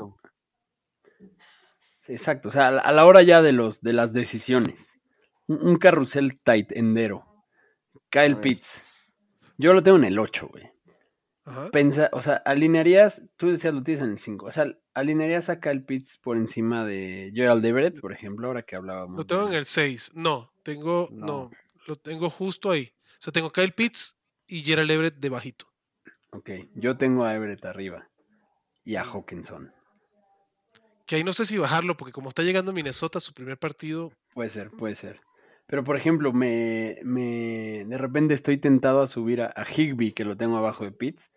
Va contra Tampa, que le ha permitido a los Titans lo que sea, y, ha tenido un volumen muy constante. Entonces.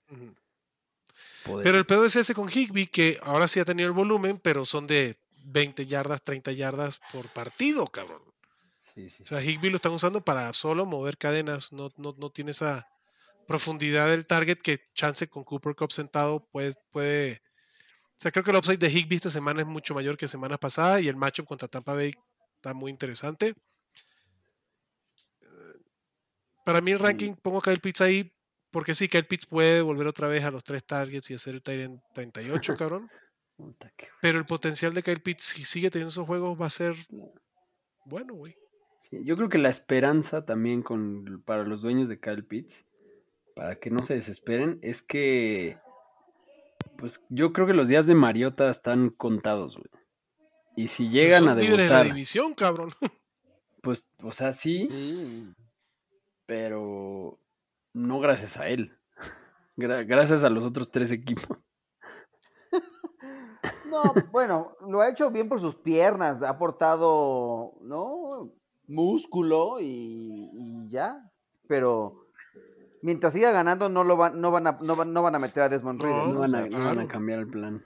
No. Pues sí. Y, con lo terco que es Arthur Smith, menos, cabrón. Esas divisiones sur son una pachanga, ¿eh? no, está de locura, güey. Cuando todos veíamos a Tampa así solito, tranquilo, no mames, güey. ¿Quién iba a pensar que si los playoffs fueran ahorita, en las dos conferencias pasarían tres equipos del este? Yo creo que eso nunca ha pasado, güey. Ah, cierto, cabrón. Yo creo que eso nunca ha pasado. Güey. El este de la Nacional. los Giants, los, sí, los Cowboys y los, los Eagles, cabrón. Y del otro este lado los Jets, los Jets, los Dolphins y, y, los Bills. de acuerdo. De acuerdo. Pero bueno, ¿la defensa de los Chargers la alinearían con todo lo que estamos hablando contra Atlanta? ¿Abuelito? Ay. Yo creo que no. Uh, no, no me gusta. A ver, vamos a ver, pero. Que esta semana de streamers de defensa tampoco es que haya muchas opciones, porque con los equipos, con los seis equipos fuera. Está difícil, pero no, yo no los alinearía. es, que, es que los Chargers son de esas ofensivas tan poderosas que ganan a pesar de sus de su defensiva. Y este año ni tanto, ¿no? Pero. No, y sigue siendo muy vulnerable, les corren lo que quieren. Eh, lo que quieren, es como que no les importa defender la carrera. Exacto. Sí, yo creo que defensas streameables prefiero a Minnesota contra Washington. Sí. Jacksonville contra Las Vegas. Sí. Si es que puedes considerar Jacksonville streameable. Sí, yo creo que hay, hay Después de lo que se vio la semana pasada en Las Vegas, sí los Rams, que seguro hay muchos tirados por ahí contra Tampa. Los Chiefs, ¿no? Los Chiefs están muy libres y también son. ¿Cómo no? Los Chiefs contra Tennessee. Sí. Sí. Los Dolphins. No juega otra vez Ah, Miami sí, una belleza. Eh, Miami contra, contra Chicago y estrenando linebacker, ¿eh? Uy, ¿qué te, ah, ¿qué te parecieron los trades? ¿Te gustaron ahí? Sí, sí, sí. Wey. Si empiezas a traquearlo a cómo todo empezó con el, aquel trade de Minka Fitzpatrick en el que se armaron de picks para después entregarlos todos en castigos y luego todo no, no vieron eso así como de cómo ya viéndolo en jugadores el trade con San Francisco fue de cambio a Trey Lance por, Waddle, Tyreek Hill, y, y, Bradley este, y Bradley Chubb. Correcto. Qué chingón. Qué chingón los, los, Dolphins. Qué chingón Tua. La verdad me da mucho gusto Tua.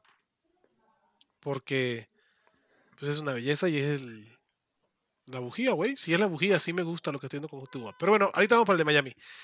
Nada más para terminar entonces. De defensa de los Chargers no, la defensa de los Falcons tampoco. tampoco. Y vamos al siguiente partido antes del de Miami, que vienen los Raiders a visitar a los Jaguars, cabrón. 48 puntos. Aquí hay puntos. Los Raiders favoritos por uno. Cabrón. Este. Travis Etienne, te amo, te adoro. Sí, em, sí, Me preocupa un poquitito, güey, que no tenga, o sea, que, el volumen. Digo, sé que suena contraproducente para el fantasy, me preocupa el volumen de Travis Etienne que no me lo vayan a romper, cabrón. Creo que Travis Etienne es un running back como Alvin Camara, como de Andre Swift, que no tiene esa carrocería de de un Derrick Henry, güey, o de un Zeke Elliott, y, y sí, sí me lo vayan a, sí me lo vayan a desvielar, cabrón. Hasta que no tenga otra competencia. Digo, a Travis Etienne lo vas a alinear. Siempre, cabrón, está muy cagado, güey, porque sí terminó pasando lo que estábamos diciendo previo a la temporada, ¿no? Que James Robinson no iba a jalar bien, que James Robinson ta, ta, ta, y lo terminan cambiando, güey. Travis Etienne se termina haciendo del backfield de esa madre. Doc Peterson no cumplió su pinche palabra. Además, lo, lo raro fue que James Robinson sí estaba jalando, güey. Fue de repente así nada más por... O sea, empezó bien, pero después empezó a ser poco productivo, ¿no? No era efectivo, güey. E, e, o sea, tenía un volumen ahí y le daban la carrera en línea de gol, pero James Robinson no era efectivo, cabrón. sea, que se ve como la Tavius Murray, güey. ¿No? O sea, sí, lo pones y obviamente va a jugar, pero James Robinson no se veía explosivo, James Robinson no tenía cortes, digo, no era, un, no era un jugador muy explosivo antes. Pero bueno, ahí está la evidencia, güey, que lo cambiaron por una caja de cacahuates. Este, lo mandaron a los Jets, cabrón. pero bueno, va para adentro Travis Etienne, running back top 12 tranquilamente hasta el final de la temporada con este volumen. Em, Trevor Lawrence, qué pedo, güey. O sea, se ven peor los pinches Jaguars, güey. Empezaron de una manera interesante. Y, sí, ya nos la estábamos Y errores estúpidos, además, cabrón, ¿no? Sí, güey, muy raro. Yo no lo alineo. No. No me gusta. No, a mí tampoco. No me gusta ni contra el. Güey, la defensa. A ver, le, les dije que Davis Mills iba a tener un buen partido contra los Raiders y lo tuvo. Andy Dalton iba a tener un buen partido contra los Raiders y lo tuvo. Es el mejor la defensa. para corebacks. Totalmente. es el mejor. ¿Y aún así no, lo quieres alinear? No me ¿Este? encanta. O sea, hay, mejores, pero.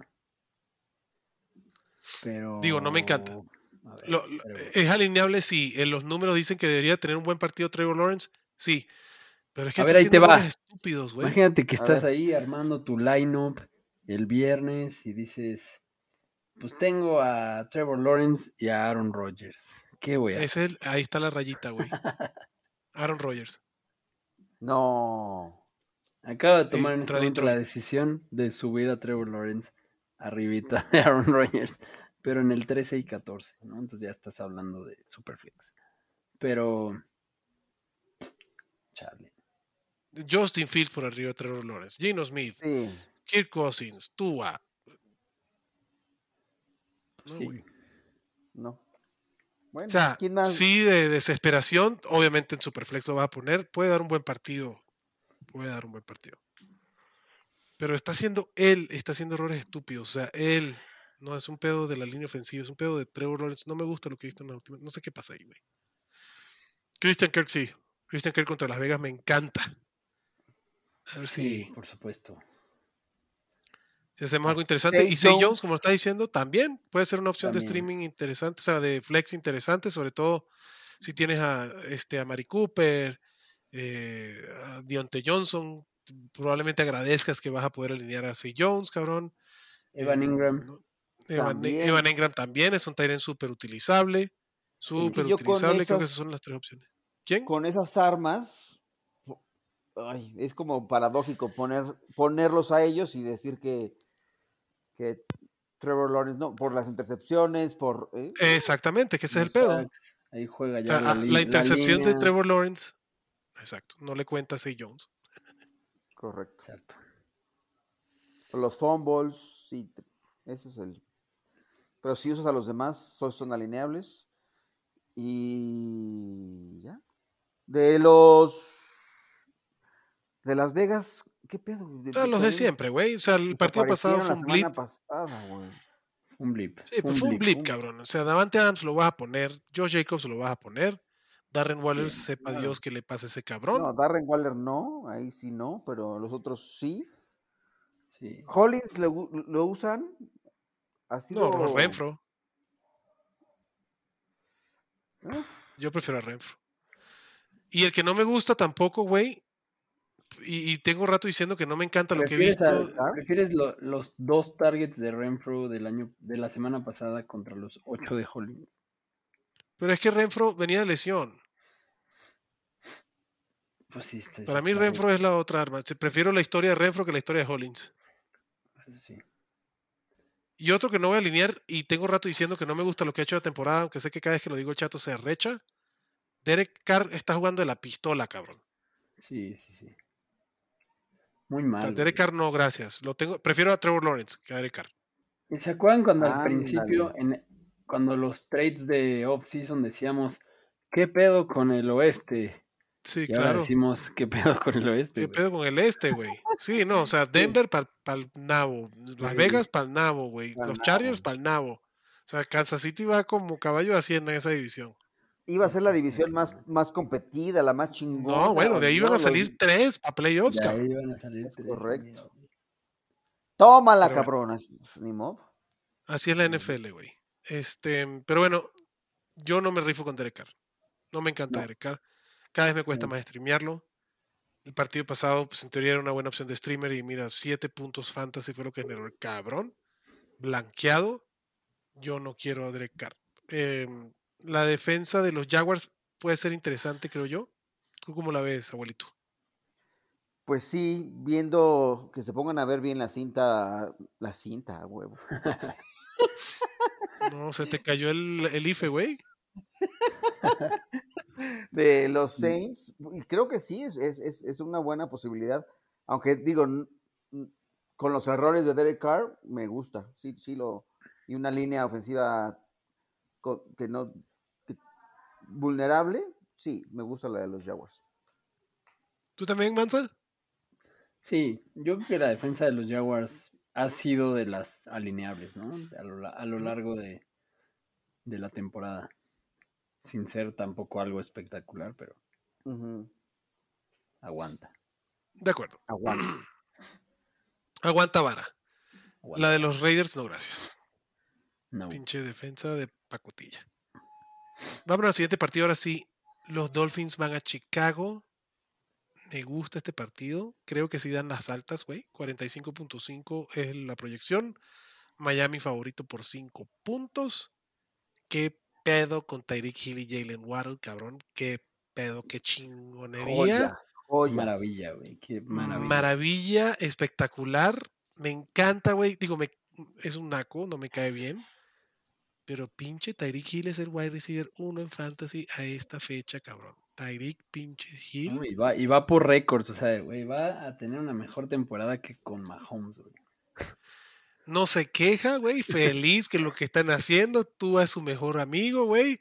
Todos nos burlamos de lo que decían y lo que Tyreek suben videos, suben videos de Tyreek con el micrófono, es brother de hasta del hasta del güey que le limpia el casco, güey. Es como sí, llegó a Miami, bienvenido. vivir en Miami es otra cosa, pues, ¿no? Está, contento, sí. Monster. Pero es que, o sea, es que tener a esos, a esos dos receptores abiertos sí es un problema para, para las defensas. Para quien sea, güey. Sí, a, quién, a, quién, cubres, a quién, ¿no? No hay forma de doble cobertura, porque si se la pones a uno, te explota el otro, es, es un cubres a los, dos y sí sale de en medio y ya te atoraron. Exacto. Sí. no hay una fórmula para es, Es muy bonito. A ver si no se traba el podcast porque cada vez que hablo bien de tú hace algo, algo pasa con la tecnología. Pero. no, güey, pero, que, que, que, o sea, lo de Tariq Hill, no, que top 10 máximo. Toma la puto. Y Jalen Waddle, toma la puto. No, como tú vas a aguantar dos receptores? Tómala. McDaniel, gracias. Gracias, gracias. Un pinche head coach que produce Bonanza Fantasy Football, güey. Yo no puedo pedir otra cosa.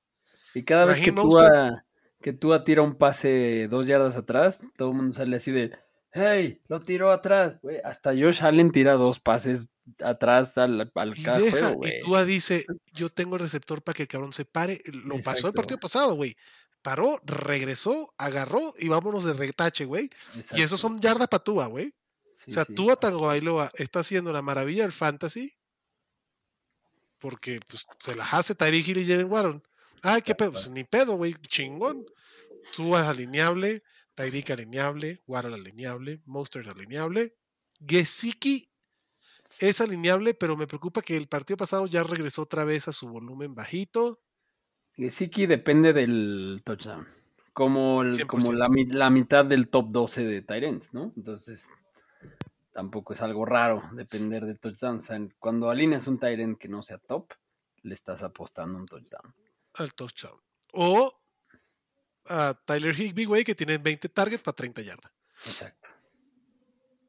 Pero bueno, em, van todos los de Miami para adentro la defensa de Miami también es alineable, como estamos diciendo ahorita. Y del lado de Chicago, pues Justin Fields, por fin, gracias, Matt Nagy, bye. Ya empezamos a descifrar de cómo utilizar a Justin Fields para que sea no solo viable en el fantasy, sino pues para que Chicago tenga una ofensiva funcional, cabrón. De acuerdo. Justin Fields es un super streamer para esta semana, Tiene. Para todas, güey. Lleva, lleva, cuatro semanas seguidas en el top 12 bajita la mano. Y después de Miami, eh, no me acuerdo bien en qué orden, pero juega contra Detroit, contra Atlanta y contra... Eh, ahorita te checo, pero sus... Sí, pero sí, tienen de los calendarios más fáciles. y Miami es un flan también. O sea, si, si estás streameando coreback y esta semana pescas a Fields, tienes coreback para cuatro semanas. para, mí, para el resto de la temporada. Miami permite un chingo de yardas, un chingo de puntos a los corebacks.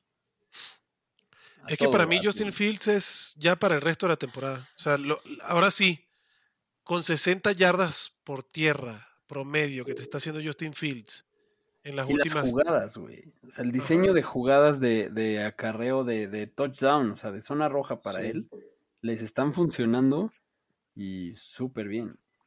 Sí, por fin Everflux se puso las pilas, cabrón. ¿Y con Claypool perdón. la llegada de este güey? Pues, digo, tardó un ratito en, arrancar, güey, pero creo que Chicago tiene una mejor cara hoy que de lo que vimos el año pasado con Nagy, cabrón. Sí, va para arriba. Correcto. Entonces creo que Everflux está haciendo bien las cosas. Em, perdón, llega otra arma a Chicago. En este, en este partido no. No, gracias. Creo que Darnell Mooney contra Miami es alineable, como un flex o receiver 3 bajo. Y el conundrum es el, el, backfield, güey. Este, Khalil Herbert me gusta más que David Montgomery, pero se van a compartir ese backfield. Ya es un backfield compartido y va a depender de jugadas grandes. ¿Creen que Claypool ya esté ahí metido esta semana al, show? Yo no alinearía a Claypool. Y Claypool. a ver, no sé qué, no sé qué hablaron en el stream del trade de Claypool, abuelito. Para mí, Chase Claypool no es otra cosa que un wide receiver 3 bajo con un potencial interesante. Y potencial digo que tiene esa capacidad de tener jugadas explosivas en un partido. Chicago no tiene un volumen por aire suficientemente interesante o fuerte como para aguantar a Claypool y a Mooney, y yo sigo creyendo que Mooney va a ser el, receptor número uno de ese equipo.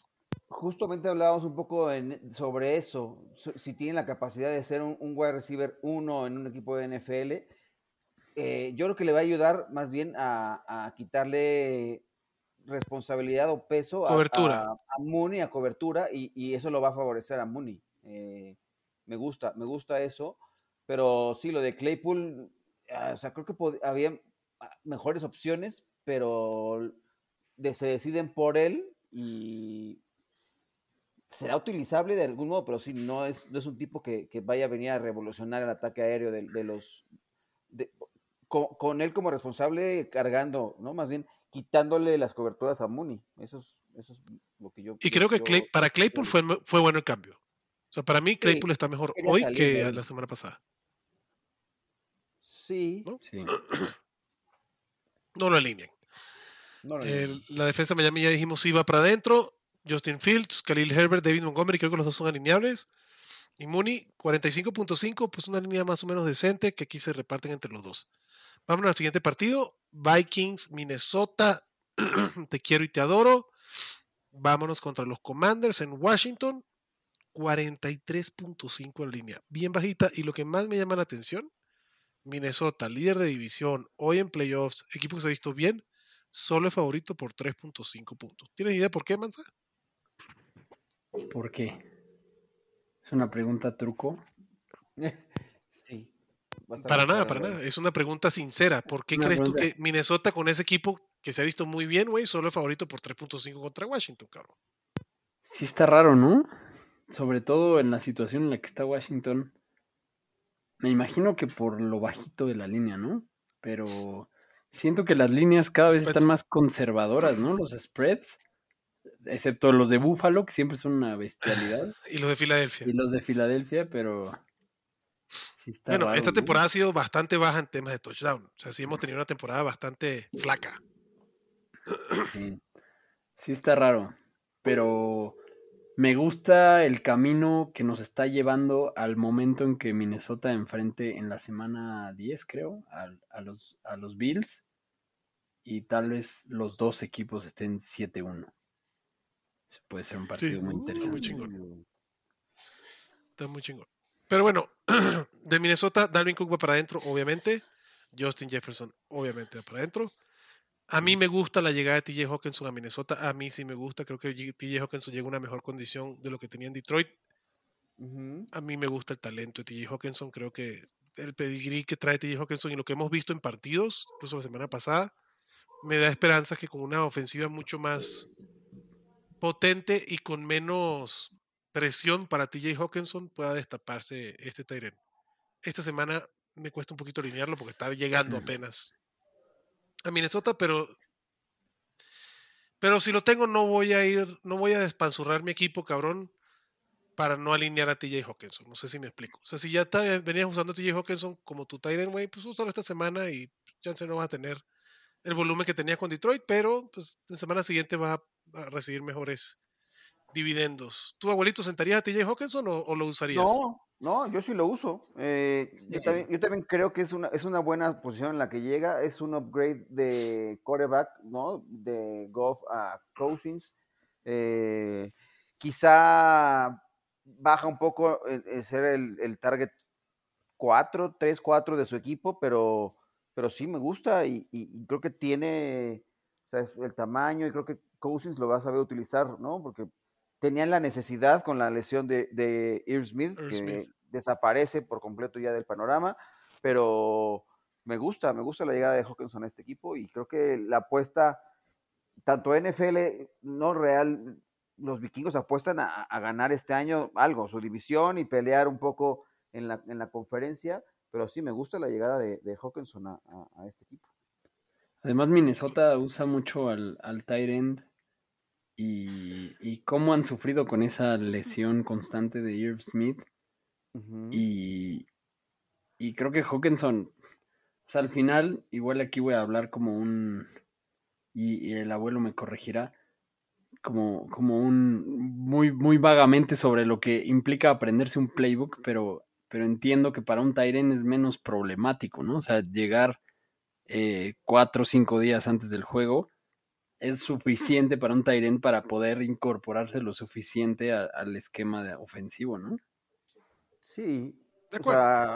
porque es, bloquear y es salir, como decías, al, centro, ¿no? Buscar en zona roja y es, lo que va a favorecer a, su adaptación aquí. O sea, creo que eh, sí, no es tan complejo como otras posiciones. De acuerdo. Y, y sí, como dice Minnesota, sí estaba buscando apoyarse en el Tyrant. Incluso en esta misma temporada vimos a un par de partidos de Eric Smith bien puesto. cuando, a ver, creo que Minnesota diseña el partido dependiendo de la defensa que se enfrenten para poder utilizar el Tyrant en ciertas ocasiones. El Tyrant es más, eh, más apto para hacer daño en, ciertas ocasiones. Creo que con TJ Hawkinson tienen un arma mucho mejor que la de Eric Smith. Em, y van a poder ser más creativos con la posición. Entonces, usen a TJ Hawkinson y felicidades si lo tenían, porque yo creo que llega a una mejor posición. La defensa de Minnesota va para adentro. Alexander Mattison, güey, este, ha tenido el uso. Digo, si estás en tu semana de apocalipsis, úsalo. A mí, hasta que Dalvin Cook no esté fuera de circulación, Mattison no es alineable, pero ahí lo vas a usar. Del lado de Washington, abuelito, la semana pasada, ¿cuántos acarreos tuvo, cuántos toques tuvo Brian Robinson? ¿Sabes, papá? Porque yo sí. Muy poquitos, muy poquitos. Ocho. Ocho. Ocho. Eh. Se puso interesante la Amenazó con va, bien, va bien. Va bien. Amenazó Ron Rivera con el comité de tres cabezas y ahí lo tenemos. Sí, iba muy bien esa apuesta, eh, pero ahora es que también la, la, la, baja efectividad de, de, Robinson en los acarreos, ¿no? Se ha visto. Y el que se ha visto favorecido ahora es, es Gibson. Toñito, ah, Gibson. Que, Pero además, o sea, Gibson que nunca lo habían usado en pase y que era su fuerte en, en colegial, ahora está teniendo un montón de targets. O sea, pero, pero, ¿por qué? Llega Brian Robinson y, y, los targets que antes le daban a McKissick para el dolor de huevos de quienes tuvieran Antonio Gibson. Ahora, ahora ya se los dan a él, porque sí, es como. Pero qué bien, buena noticia si eres dueño de Gibson. Ese es su ADN, así, o sea, era un receptor que lo había querido convertir en, en, corredor en la NFL, no funcionó. Ahora eh, el que tiene la poca efectividad por tierra y, el que se desgasta es, es, es Robinson. Y, y el otro responde, ¿no? Porque es más efectivo, porque es, tiene el talento y está, está padre para Antonio Gibson. Está claro, por fin tiene toques de valor, cabrón. Sí, sí. ¿no? Y, es muy utilizable Antonio Gibson hoy en día. ¿No? ¿Cómo lo tienes rankeado tú, Antonio Gibson, Manza? A ver, ahora mismo te, te notifico. Max. A ver. Así como utilizable, utilizable, pues un running back. Yo lo tengo en el 24, es un running back 2 bajito. 20, yo lo tengo en el 25. Ok, entonces estamos más o menos similar. Pero lo tenemos por arriba de Brian Robinson, ¿o no? sí, sí, muy cerca. Pero... Sí, yo Brian Robinson 27. Entonces, ese es el tema, que ahora Antonio Gibson tiene esos, por lo menos tiene esos toques de valor. Y Brian Robinson, pues se va a quedar con los acarreos en línea de gol, cabrón. O sea, Brian Robinson sí tiene la carrocería. un running back 2 a 1 y un flex al otro o no es, o es demasiado? Digo, en el mismo equipo no tendría los dos ni de casualidad porque se comen No, no, en el mismo equipo no, pero, pero si los. Yo, Brian Robinson. Es que mi política del flex es buscar a alguien con upside, cabrón. O sea, a mí no me interesa que el flex me haga nada más 7 puntos. O que el techo sea 7 puntos, pues. O sea, el techo y el piso de Brian Robinson es lo mismo, cabrón. Ese es el pedo. Pero hoy Gibson te, da una, te, da, te da esa posibilidad de tener los targets y tener algún acarreo y poder escaparse de touchdown de repente y no y el y el y la recepción la recepción en PPR vale güey este y en el flex prefiero un Josh Palmer ¿no? prefiero un receptor con un upside más interesante que, lo que el piso de, de Brian Robinson. Esa es, e, esa es mi approach, mi acercamiento, mi filosofía con el flex. El flex para mí es el que te la puede sacar de honrón y entonces te gana por muchos puntos.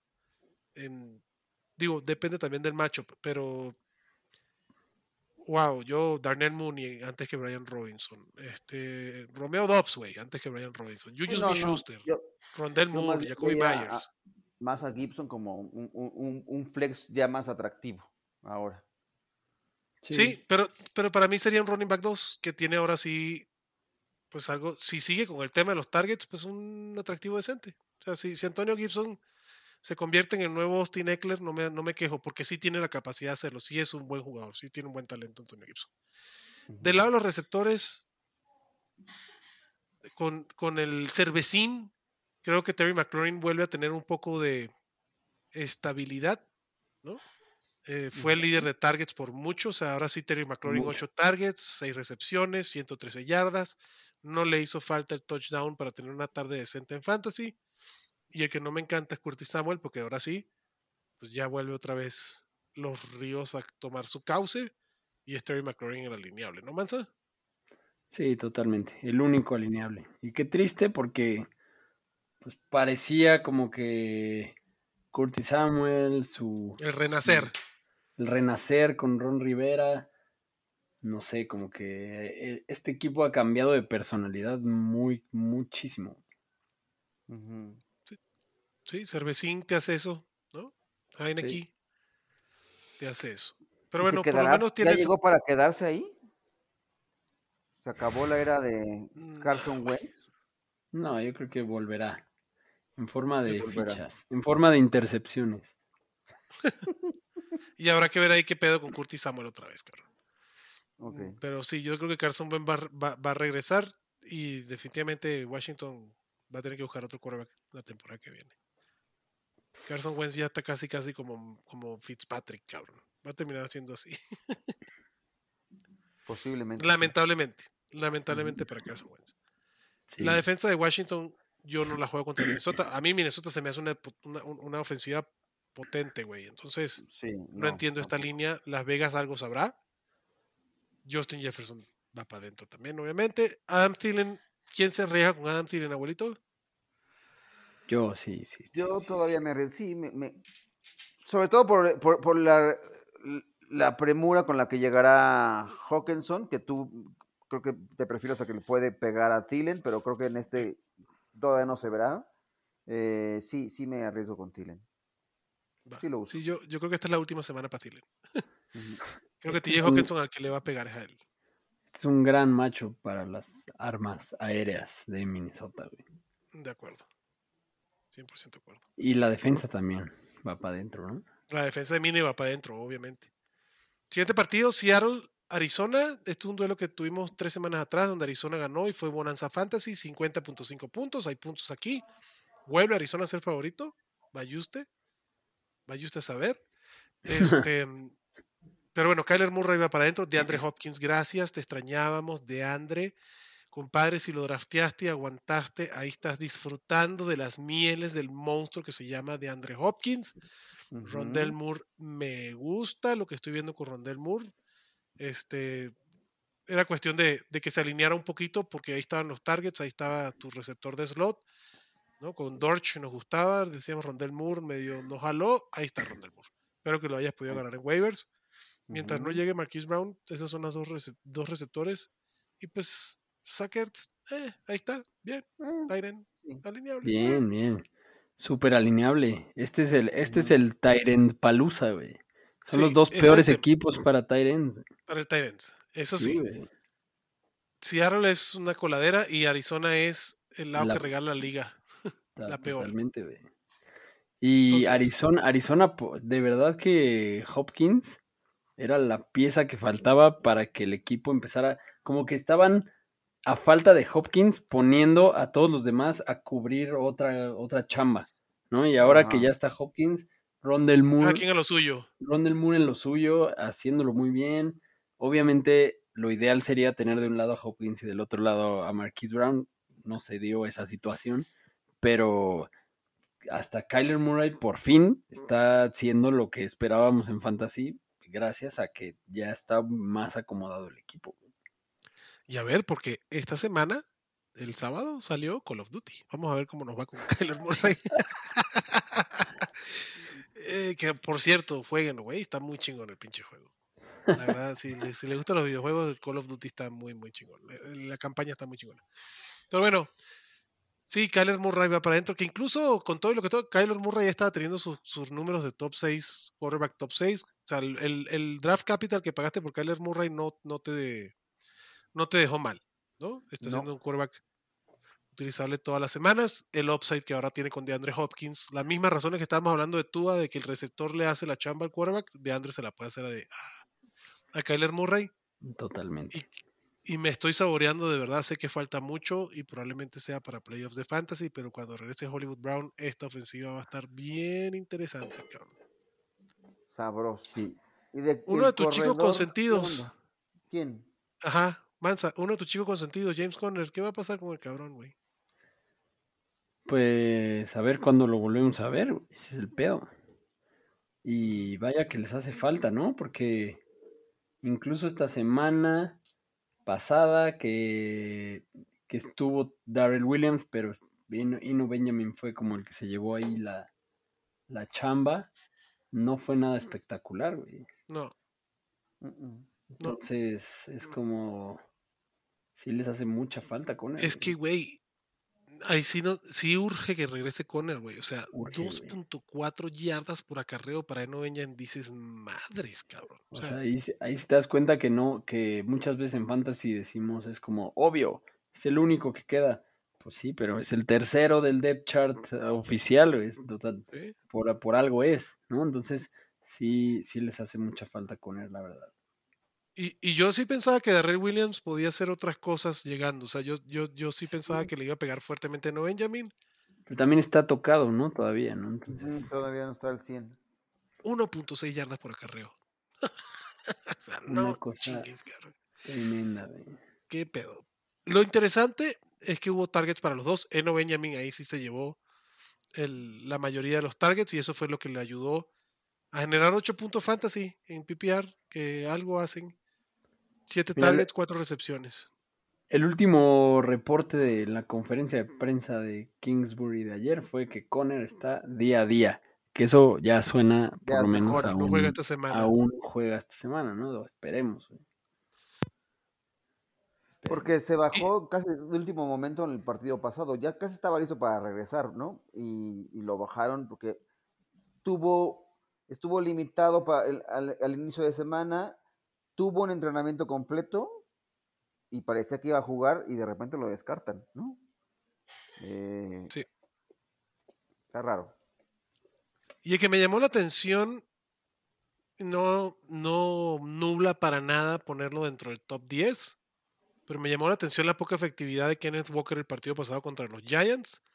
Igual tuvo 18 acarreos el monstruo este, cabrón. No hay otra, no hay, o sea, Travis Horner, olvídate, DJ Dallas, olvídate. Aquí es Kenneth Walker for the win. Contra Arizona debe ser un matchup bien interesante para Kenneth Walker, cabrón. Va para adentro. Caballito. ¿Metcalf jugó? Pedo con DK Metcalf, cabrón. Es una bestia.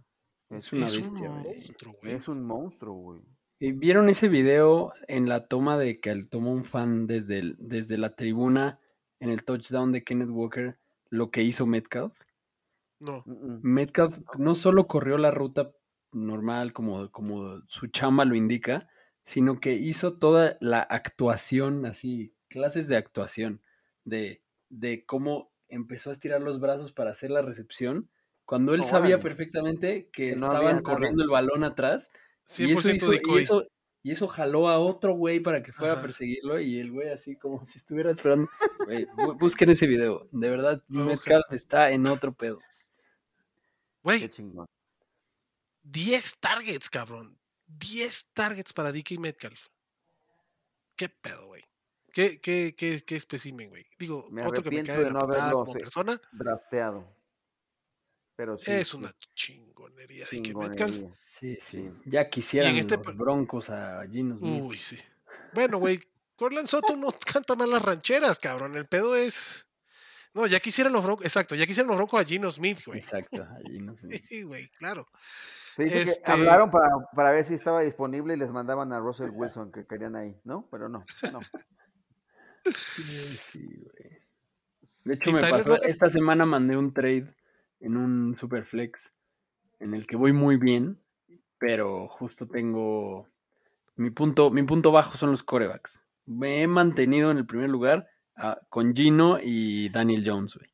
Pero entonces estoy, estoy buscando para el stretch pues, cambiar alguno. Ah, porque mi banca es Russell Wilson. Porque él solito se ganó ese lugar. Pero, pero justo estoy tratando de ver ahí, por de repente mando trades de te mando por tu coreback bueno a Russell Wilson y otro jugador chingón. Y siempre, me, y siempre me dice, no, no, mejor mándame a Gino. Y pues es lo que, lo que seguramente piensan los Broncos. Que debieron de haber hecho. Yo creo que yo, yo creo que Russell Wilson va a regresar de la semana de descanso con mejores cosas. Yo espero. Y creo. Unlimited. Pero bueno, regresamos al tema de Seattle, que ya no está Russell Wilson ahí, pero sí está Tyler Lockett, que también lo alinearía. La verdad que Gino Smith le está dando de comer a los dos, cabrón. Pete Carroll debería estar en la, en la, en la conversación del, coach, del head coach del año, güey. Ha vuelto un líder ese Gino Smith en, ese, en, ese, en esa banca, ¿eh? O sea, lo que había hecho el desperdicio, los, los errores, de, el fumble de Lockett y después un balón que era casi a modo, que le pega en la barra y no lo logra controlar va y lo tranquiliza y dice, vas a tener otra oportunidad y se lo cumple, güey, ¿no? Tiene un pase de touchdown. Eh, Gino Smith me ha sorprendido bastante con este equipo. Y, sí, qué chingón. Qué chingón. qué chingón por Gino Smith. Y muy bien, Gino. Y si era el líder de la división. Como todos pronosticábamos. Como todos. Como Yaka se lo estaba saboreando. Qué buen momento para estar vivo. Para estar vivo. yo creo que ni, ni ellos, güey. Así, los directivos de Seattle se estaban saboreando el pick alto del draft. Ajá. Y, ahorita lo van a tener que hacer, pero por vía de trade. Pero qué chingón. Sí, me Qué chingón estas sorpresas. Eh, DK Metcalf dentro, Tyler Lockett dentro. Obviamente con DK Metcalf 10 targets, güey. Lo que dijimos de Marquis Godwin va, se sale por la ventana. Eh, digo, si lo agarraste en waivers, ni pedo, esa era la lógica y era lo que había que hacer.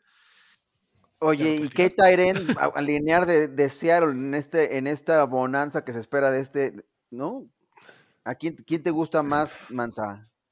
Pues debería ser Nova Fan, pero justo mm. ayudaría a tener una evidencia reciente mejor de los dos y dos targets de la semana pasada. Sí, pero no Fant iba, o sea, si borras la semana pasada, no Fant iba para arriba, güey. Entonces, difícil. Pues en lo que va de temporada, Will Disley tiene 22 targets, Noah Fant tiene 28 targets. Will Y Disley eso, tiene más y eso fantasy porque tiene a más Will Disney lo usaban más al principio, a Noah Fant ah, después. Yo creo que Noah Fant va a tener un buen, un buen juego, güey. No afán es la respuesta, entonces. Es la respuesta. DK Metcalf. Ok. DK Metcalf. DK Metcalf. Esa secundaria de, de- de Arizona, güey, cualquiera, cabrón. Yo, yo sí no me la juego con Noah Fant ni con Will Disley. Sé que la Arizona le regala puntos a los Titans. El pedo es Pero que no tengo Atinarle a cuál está complicado. eh, ese es el tema. Exacto. Pero Pueden también luego-. Hay que tomar en cuenta que luego la, la estadística de qué defensas le da más a los Tyrants es súper engañosa porque luego es. Normalmente te pones a ver y normalmente. Es- contra Andrews y Kelsey. Siempre ha sido Andrews Kelsey igual. O sea, siempre es. No, como, ah, pero, ok. pero Arizona Pero- sí es el equipo que ajust- Sí. ajustando los puntos es la, la defensa que más puntos le da Tyrant, que no ha jugado contra Andrews, by the way, ni Sí, tampoco. no, no, no, la verdad es que le han dado puntos al Tyrant que, que sea. güey. Arizona, la defensa de Arizona es una porquería. güey. Menos a George Kittle, güey, que todavía estaba medio tocadón. La Pero dio defensa. puntos. de- Yo 25 puntos hace dos semanas, güey. sí, sí, la no, no, pero digo por la defensa de Arizona. No, George Kittle está chingón. Otra vez, No, no, gracias. no, la señor. defensa de Arizona. O sea, la defensa de Arizona se volvió, no sé en qué semana, contra quién fue que, contra... Ah, sí. Que tuvo dos touchdowns. Sí, cierto, tuvo Eh, su. su Ah, la defensa, sí. Sí. Yo lo que le iba a preguntar, no me encanta la de Seattle, la tengo como la 17, la de Arizona como la defensa eh, 15, ensandwichada con la de los Commanders. Ahí fí- fíjate que prefiero la de los Chargers antes que la de Arizona o la de Seattle. O sea, creo que Seattle ya es un equipo que hay que respetar y que está produciendo puntos, caro. Entonces, no thank you. No, no thank you. Thank you. Ok. Una defensa que sí está interesante es las dos que vienen. ¿Mm? Que güey, no mames, güey. ¿Cuándo en la vida tú hubieses pensado que un partido Rams-Box la línea iba a ser de 42 puntos? Y está alta, güey. Y está alta. Y está alta. Y está alta, güey. Qué patético, güey. Empecemos. Aaron Donald, línea ofensiva de los Bucks. Wow. Tom Brady lo alinean. No. Yo ya no, ya, yo, yo, yo, yo, Adrián Alpanseque, digo, sé que Tom Brady está ahí en el top 12, porque hay que hacer los rankings de acuerdo a la lógica y al proceso y no al corazón. Yo sí ya, para mí ya Tom Brady pegó el viejazo. O sea, ya. Para mí no. Aunque se ve efectivo cuando lanza, la cabeza creo que, o sea, el viejazo lo que voy es, ya no, no está en ese nivel de concentración y en ese modo de me como el mundo The GOAT. de lo que he visto. Sí. Yo creo que, que está en un, en un bache. Y eso que yo soy, yo, yo no. Yo odié a Tom Brady muchos años y, y ya co- como, que me empezó a caer bien en su, en su, en su vejez. Eh, Tom Brady. Cuando ya no era un pat que se cogía a los Dolphins todas las semanas, ahí te empieza a caer bien, cabrón. Totalmente. Eso, eso ayudó. Eso. Eso me dotó de objetividad, güey. Pero, pero siento que el hecho de que Tom Brady sea el coreback 14 en la temporada es una super anomalía de, debida 100% a la, a la escasez de touchdowns, porque hasta, hasta la semana pasada era el coreback uno en yardas de pase, güey. Por mucho, sí. Burrow, Burrow lo acaba, de, lo acaba de, de pasar, pero.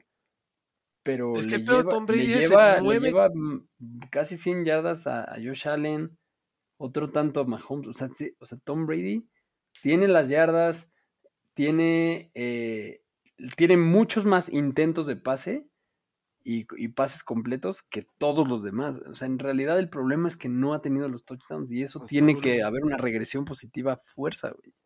El quarterback 17 en touchdowns. O sea, porque un coreback que ya dio el viejazo no, te- no sería el de más intentos, el de más completos, ni el de más yardas, ni de chiste, güey. Entonces, el hecho de que te- teniendo esas tres estadísticas no tenga los touchdowns, se tiene que corregir, güey. Es una fuerza. anomalía, sí. Correcto. sí, yo no sé. Yo no- no, lo- vuelvo a lo mismo. No lo veo. Porque tiene una intercepción, güey. Sí, no, no. tiene lo- nueve lo de Tom touchdowns. Brady, las yardas está ahí, los intentos de pase está ahí. ha bajado y, lo entiendo por la línea ofensiva. O sea, el tema de la línea ofensiva de Tampa es un problema sí, serio. Sí, le ha afectado. Sí. Muy serio y sí. y preocupa, pero. puntos, o sea, el tema es, a mí me preocupa sus 6.7 yardas por pase. Eso no me encanta. Y estoy de acuerdo que tiene que venir una regresión positiva en el tema de los touchdowns. Pero es que no veo cómo, cabrón. Yo, o sea, porque están las armas ahí, está Godwin, está Evans. Tiene, las armas. este, Lenny, güey. Debe, de venir, güey, la, regresión. No, no puede ser que Brady, Brady no va a terminar fuera del top 12. No debería, güey. De acuerdo. Pero prefiero esta semana contra los Rams, Aaron Donald, Von Miller, perdón, Von Miller no, este, Aaron Donald, Jalen Ramsey, etcétera, etcétera, güey, buscar opciones en otro lado. A ver, Carrusel. Carrusel. Lo tengo como top 12. O sea, es alineable, sí. Pero vuelvo, prefiero a Gino, prefiero a Justin, prefiero a Tua, prefiero a Kirk que a Brady. Sea, el matchup contra Miami de Justin Fields me encanta. El matchup contra Arizona de Gino me encanta. El matchup de Washington de Kirk me encanta. El de Tua contra Chicago me encanta. Ya, güey. O sea, hay que pues tener también capacidad de poder sentar a Tom Brady. Sí, sí, sí. sí. Pues, como vas a sentar a Aaron Rodgers, güey. Como, como Matthew Stafford ya ni siquiera lo estamos diciendo para alinearlo, güey. Contra una. O sea, Matthew Stafford yo lo tengo como el quarterback 20 del otro lado de este partido. Contra una secundaria Tampa que no existe. Otro que se está viendo patético, güey. Sí, está cabrón. Patético, cabrón. Y otro, siete touchdowns tiene Matthew Stafford. En esa ofensiva, con Cooper Cup, con Allen Robinson, con Tyler Higbee, con lo que tú quieras, cabrón. No, los Rams, los Rams han estado en, o sea, fuera de Cop, han estado muy, muy, muy por debajo de lo esperado, güey. Eh, para mí es de las decepciones más grandes de la temporada. Sí. Entonces, dicho eso, ¿quieres alinear a Tom Brady? Lo tienes, no tienes por qué ir a buscar a estos cabrones. Tom Brady está dentro del top 12. Adelante. Yo prefiero alinear la ofensiva, la defensa de los Rams. Creo que es una defensa que puedes alinear este partido. Lombardi Lenny, que ahorita, como hemos dicho por aquí, está en Europa League Lenny, güey. Este. Me preocupa. Me preocupa Leonard Fournette. Aunque creo que este partido puede ser bueno. Los Rams se le puede correr. Eh, lo tengo, yo alineo a Lenny, si yo Leonard Fournette lo tengo, lo voy a alinear. Em, lo tengo como el running back 13. Entonces. Sí, no lo va a sentar. No lo va a sentar. Y para mí todavía el rookie no. O sea, está teniendo uso, pero. Es una amenaza, pero. Ah, es, más, es más un. Es de, es de los mejores handcuffs que hay en la liga. Pero no, pero más allá de eso, no. Entonces va para adentro. Mike Evans va para adentro, siempre va para adentro Mike Evans. Em, Godwin. Godwin también. Si te la quieres jugar con Kate Otton adelante, creo que hay otras opciones de Tyren que pueden ser más interesantes. Y del otro lado, la defensa de Tampa también creo que es alineable. Y del otro lado, madre santa, Dios mío, ningún running backs. Ni Darrell Henderson, ni Kyrie Williams, que ya regresa. Ni hasta, el... a Kyron Williams. El otro, ¿cómo se llama? El, el chamaco este. Ronnie Rivers. Ronnie Rivers, güey. Ronnie Rivers. dejen que, su, que alguien más se gaste sus fabiolares ahí. De acuerdo. O sea, no, no. O sea, a mí lo de Ronnie Rivers con sus ocho carreos de los cuatro de Darrell Henderson, lo que me vino a decir es, Darrell Henderson estaba enfermo, Tenía gripa o illness, güey, y por eso no jugó y jugó muy poquito. Si me obligan a poner a uno, sería Darrell Henderson, pero la defensa contra la corrida de Tampa todavía sigue siendo seria, no contra el juego aéreo. Y si no juega Cooper Cup, güey, ¿con quién te pones? Porque alguien va a hacer puntos aquí. ¿A quién, a quién, ¿Con quién te rifas, Mansa? Si no juega Cooper Cup, meto a Higby con mucha confianza. Y, me rifaría con, híjoles, que Van Jefferson ya está de vuelta, ¿no? Ya, pero el partido pasado... Me rifaría con Allen, Robinson, la verdad. ¿Me refería con Allen Robinson? Sí. Yo también, aunque... Lo he tirado en muchos lados. porque además fue, puta, donde podía lo agarraba el cabrón, igual que a Brandon Cooks. Este. y no me molestaría tampoco. O sea, creo que no, no me encantaría empezar con Van Jefferson, pero creo que Van Jefferson va a ser el receptor eh, segundo después de Cooper Cup al final de la temporada. No sé si en este partido. En este partido, si necesitas a Allen Robinson, pues puede ser que lo uses. La verdad que sí hay muchos equipos en bye. Buen viaje. La, la, la, secundaria de Tampa te puede dar una buena sorpresa con Allen Robinson, cabrón. Sí. Matthew Stafford, no, güey. No, gracias. No, de casualidad. Vámonos con el siguiente partido, papá. Tennessee, este es el domingo por la noche. Este partido me gusta, güey. Tennessee contra Kansas. 46.5, güey. Se me hace baja la línea. Pero es que se han estado conservadoras. Esta, esta línea está muy basada en, yo creo, en el hecho de que de que Tennessee sin Tannehill se llama Malik Willis. Es, la línea Malik Willis. la línea es Malik Willis, sí. Eh, la línea es mal, malísima. Ah, los Chiefs favoritos por 12.5, güey, y chance la cubren. Este, Malik Willis no lo voy a poner, cabrón. En Tennessee solo se llama Derrick Henry. Y ya. Vayan y busquen. Ya, güey.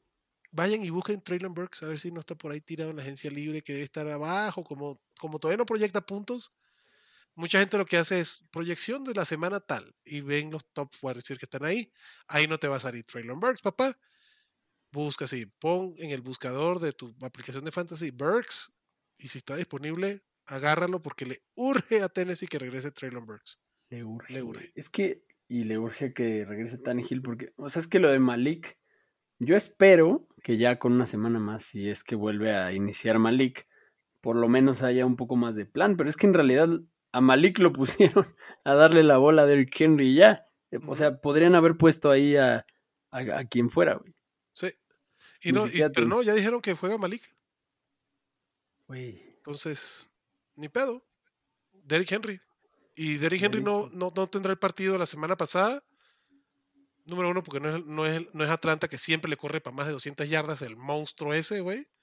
Y número dos, pues lo que va a hacer Kansas es el camión en la línea defensiva, güey, y a ver, Henry, cómo, cómo te va. Entonces, no esperen una buena semana de Eric Henry por la falta de Ryan Tannehill y el resto de las armas ofensivas de Tennessee. Del lado de los Chiefs.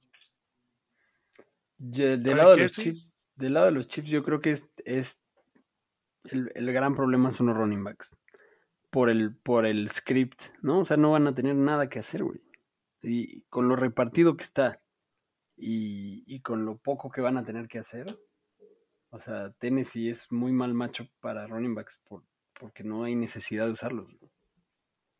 Yo creo que Isaiah Pacheco puede ser interesante porque eso, si Kansas se va arriba en el marcador rápido, que pareciera ser así, Isaiah Pacheco, garbage time, vengan a tu reino. Y igual, yo creo que, digo, sé que Clyde Siller parece Tyrant porque dependemos del touchdown, creo que se puede llevar uno aquí. Contra Tennessee, de los receptores, el único que medio me gusta es Juju. Eh, ya empieza a carburar, pero igual es un flex. Para mí, Juju es el flex perfecto. Pues ese que güey que puede tener un partido otra vez de 100 yardas y también puede tener un partido de 30 yardas.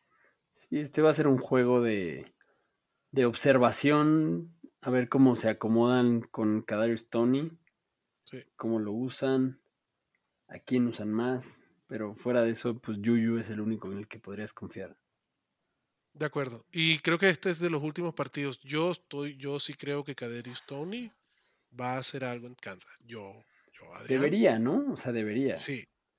O sea, por algo buscaron al jugador que desde college Más se parece a comparaban con Tyreek. sí, claro. O sea, sé que Ore, por ejemplo, dice que es el, el tercer Spider-Man, ¿no? Nicole Harman Marqués Vázquez Scandling, Kaderius Tony, Maguire, Garfield y, este Holland, cabrón. Yo creo que Kaderius Tony es Tom Holland.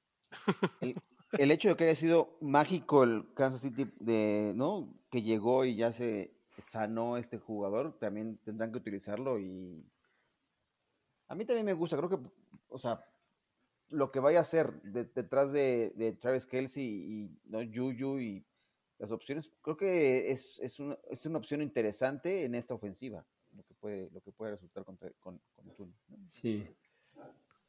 De acuerdo. y la defensa de los Chiefs, como decíamos, es alineable. Es correcto. Vámonos al del Monday Night, ya para terminar el podcast que, como tenemos acostumbrados a la manada de un podcast largo, cabrón, pues es en todos los partidos. Baltimore ya, no alcanzo esto porque me tengo que ir porque eh, mis hijas se tuvieron que quedar que dormir hoy, pero voy a, acostarlas. Me despido de ustedes, perdónenme. Gracias, abuelito. Al, Monday Night. abuelo. Cuídense mucho. Cuídense, papá. Abrazo. Ahí los dejo. Bye. Bye. Entonces, en Baltimore contra los Saints. 48 puntos. Baltimore solo favorito por 3. Y esto creo que habla bien de los Saints. Alvin Camara ya por fin explotó en su último partido, cabrón. Por fin. No me preocupa lo de Olave, güey. Lo de Olave en el último partido no me preocupa para nada. Me encanta Olave para este partido. A mí también. Michael Thomas sigue sin aparecer. Jarvis Landry sigue sin aparecer. Güey, lo de Michael Thomas a mí me preocupa mucho. Por mi reputación. no, pero Chris Olave, qué bien, la verdad. O sea, en este, en este juego yo creo que va con todo Olave, con todo Camara. Y a esperar locurillas de Tyson Hill. Y Andy Dalton pudiera ser una opción de streaming también interesante. No la, no la pongo, pero, pero puede ser una opción de streaming interesante y desesperada. El pedo está del otro lado de la cancha. Si tienes a Mark Andrews, ve y busca a Isaiah Likely, cabrón. Para mí esa es la opción ideal porque ese es el pedo. Mark Andrews está lesionado, juega Monday Night. Si te quedaste sin Andrews, güey, ya te chingaste. Entonces, para mí la opción es tener a Likely ahí de backup, güey, que si sale inactivo Andrews, va para adentro o hasta ponerlo si Andrews está activo porque me huele que te puede hacer lo mismo que te hizo la semana pasada, que sale, no le gusta, lo sientan y ahí te cagó el palo Marc Andrews, cabrón. Sí, güey. Es, un volado difícil de adivinar, güey. Pero, pero lo bueno es que sí, o sea, sí, lo mejor que te podría pasar es que tengas a los dos y que descarten a Andrews para este juego, porque ya vimos que, que sí, Andrews es muy bueno, pero Likely también, y que, y que el rol es lo que les da los puntos, ¿no? Al final. Perfectamente. es el diseño de la ofensiva de los Ravens, El diseño de la ofensiva de los Ravens corre por los Tyrants en el juego aéreo. De acuerdo. Es una cagada lo de Bateman otra vez, güey. Es una cagada. Duvernay para mí. Todos mis equipos. ¿A Rashad Bateman? Sí, güey. Fue uno de mis muchachos, güey. Sí, como el mío de los Marquise Brown también, güey. Y Mike Williams, ese sí tenía en todos mis equipos. Pero bueno, no venimos a llorar de nuestros equipos. Es una cagada lo de Rashad Bateman, definitivamente. Devin Duvernay, eh, ya lo ha hecho antes. Para mí es alineable contra la defensa de los Saints. La defensa de los Saints, la verdad que no es lo que era antes. Es una defensa porosa. Este, de Marcus Robinson, yo creo que es alineable también. De Marcus Robinson. Sí. Interesante. No, yo no me arriesgaría con Marcus Robinson, con Duvernay sí, porque incluso con la lesión de Gus Edwards, Duvernay puede tener acarreos también. Eso sí, y los tuvo, eh, pero bueno, Robinson tuvo el doble de targets que, que Duvernay la semana pasada. Lo que tiene Duvernay es el big play ability, ¿no? O sea, que al final tiene esos descolgones, lleva varios touchdowns en la, en la temporada touchdowns como estilo Gabe Davis. Entonces, que pues te, te, dan más potencial y que con la falta de Bateman y potencialmente de Andrews, la probabilidad de una de esas jugadas es mayor. Entonces también, pues, si le apuestas a eso y al touchdown, puede ser que te, que te vaya mejor con, con Duvernay. Y creo que Kenyan Drake también es alineable, aunque no me encantaría estar en la situación de depender de Kenyan Drake en Monday Night para ganar mi partido de fantasy. Depender de Kenyan Drake o de, o de ver si descartan a Gus Edwards, ¿no? Porque tampoco está descartado. O sea, está en una, la situación de Edwards y Drake es similar a la de Andrews y Likely, ¿no? Y Likely, correcto. es una pesadilla que sea Monday Night para eso. Y, y, si, y, si, y, si no es, y si está activo Gus Edwards, Mm. peor, cabrón. O sea, ahí sí no quiero poner a ninguno de los dos.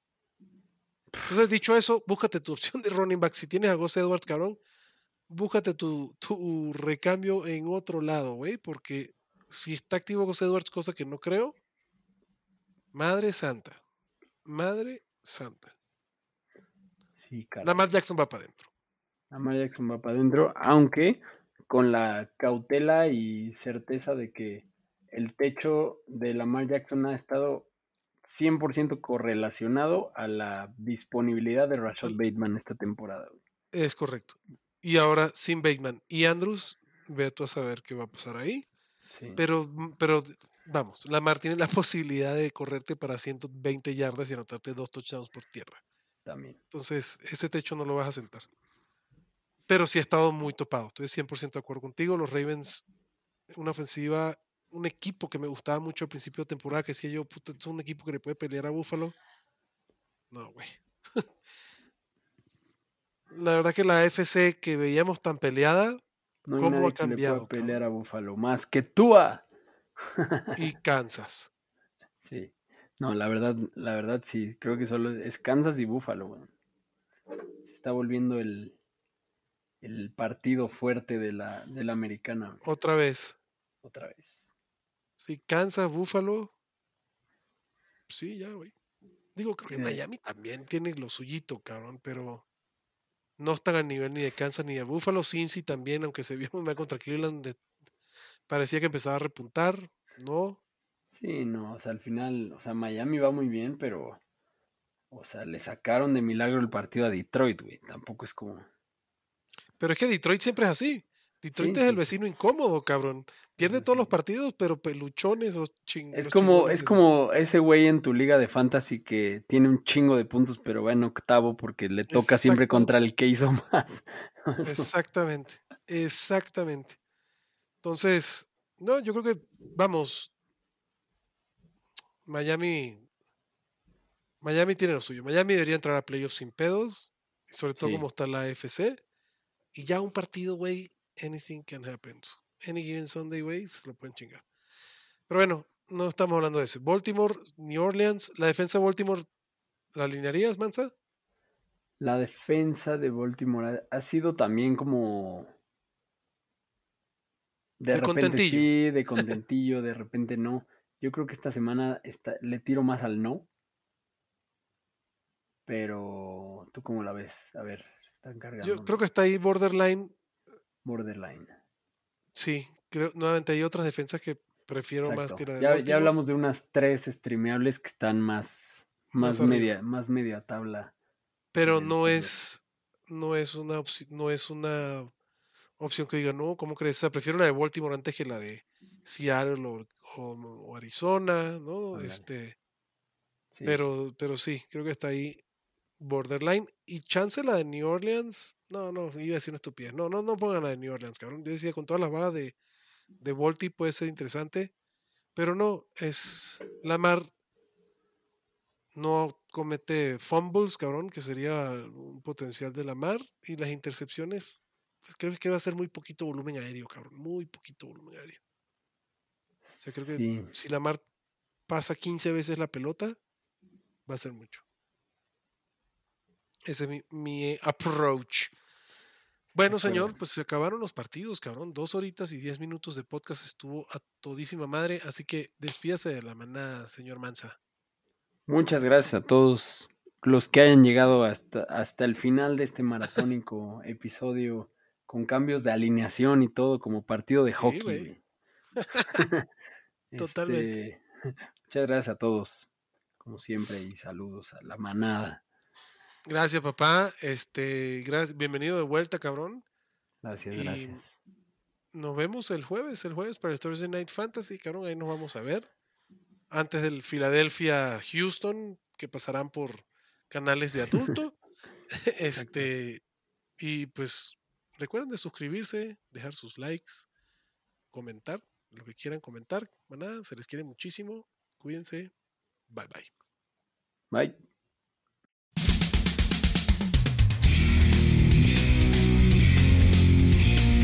Gracias por escucharnos y recuerda que la Cueva del Fan está en Facebook, Twitter, YouTube y Spotify.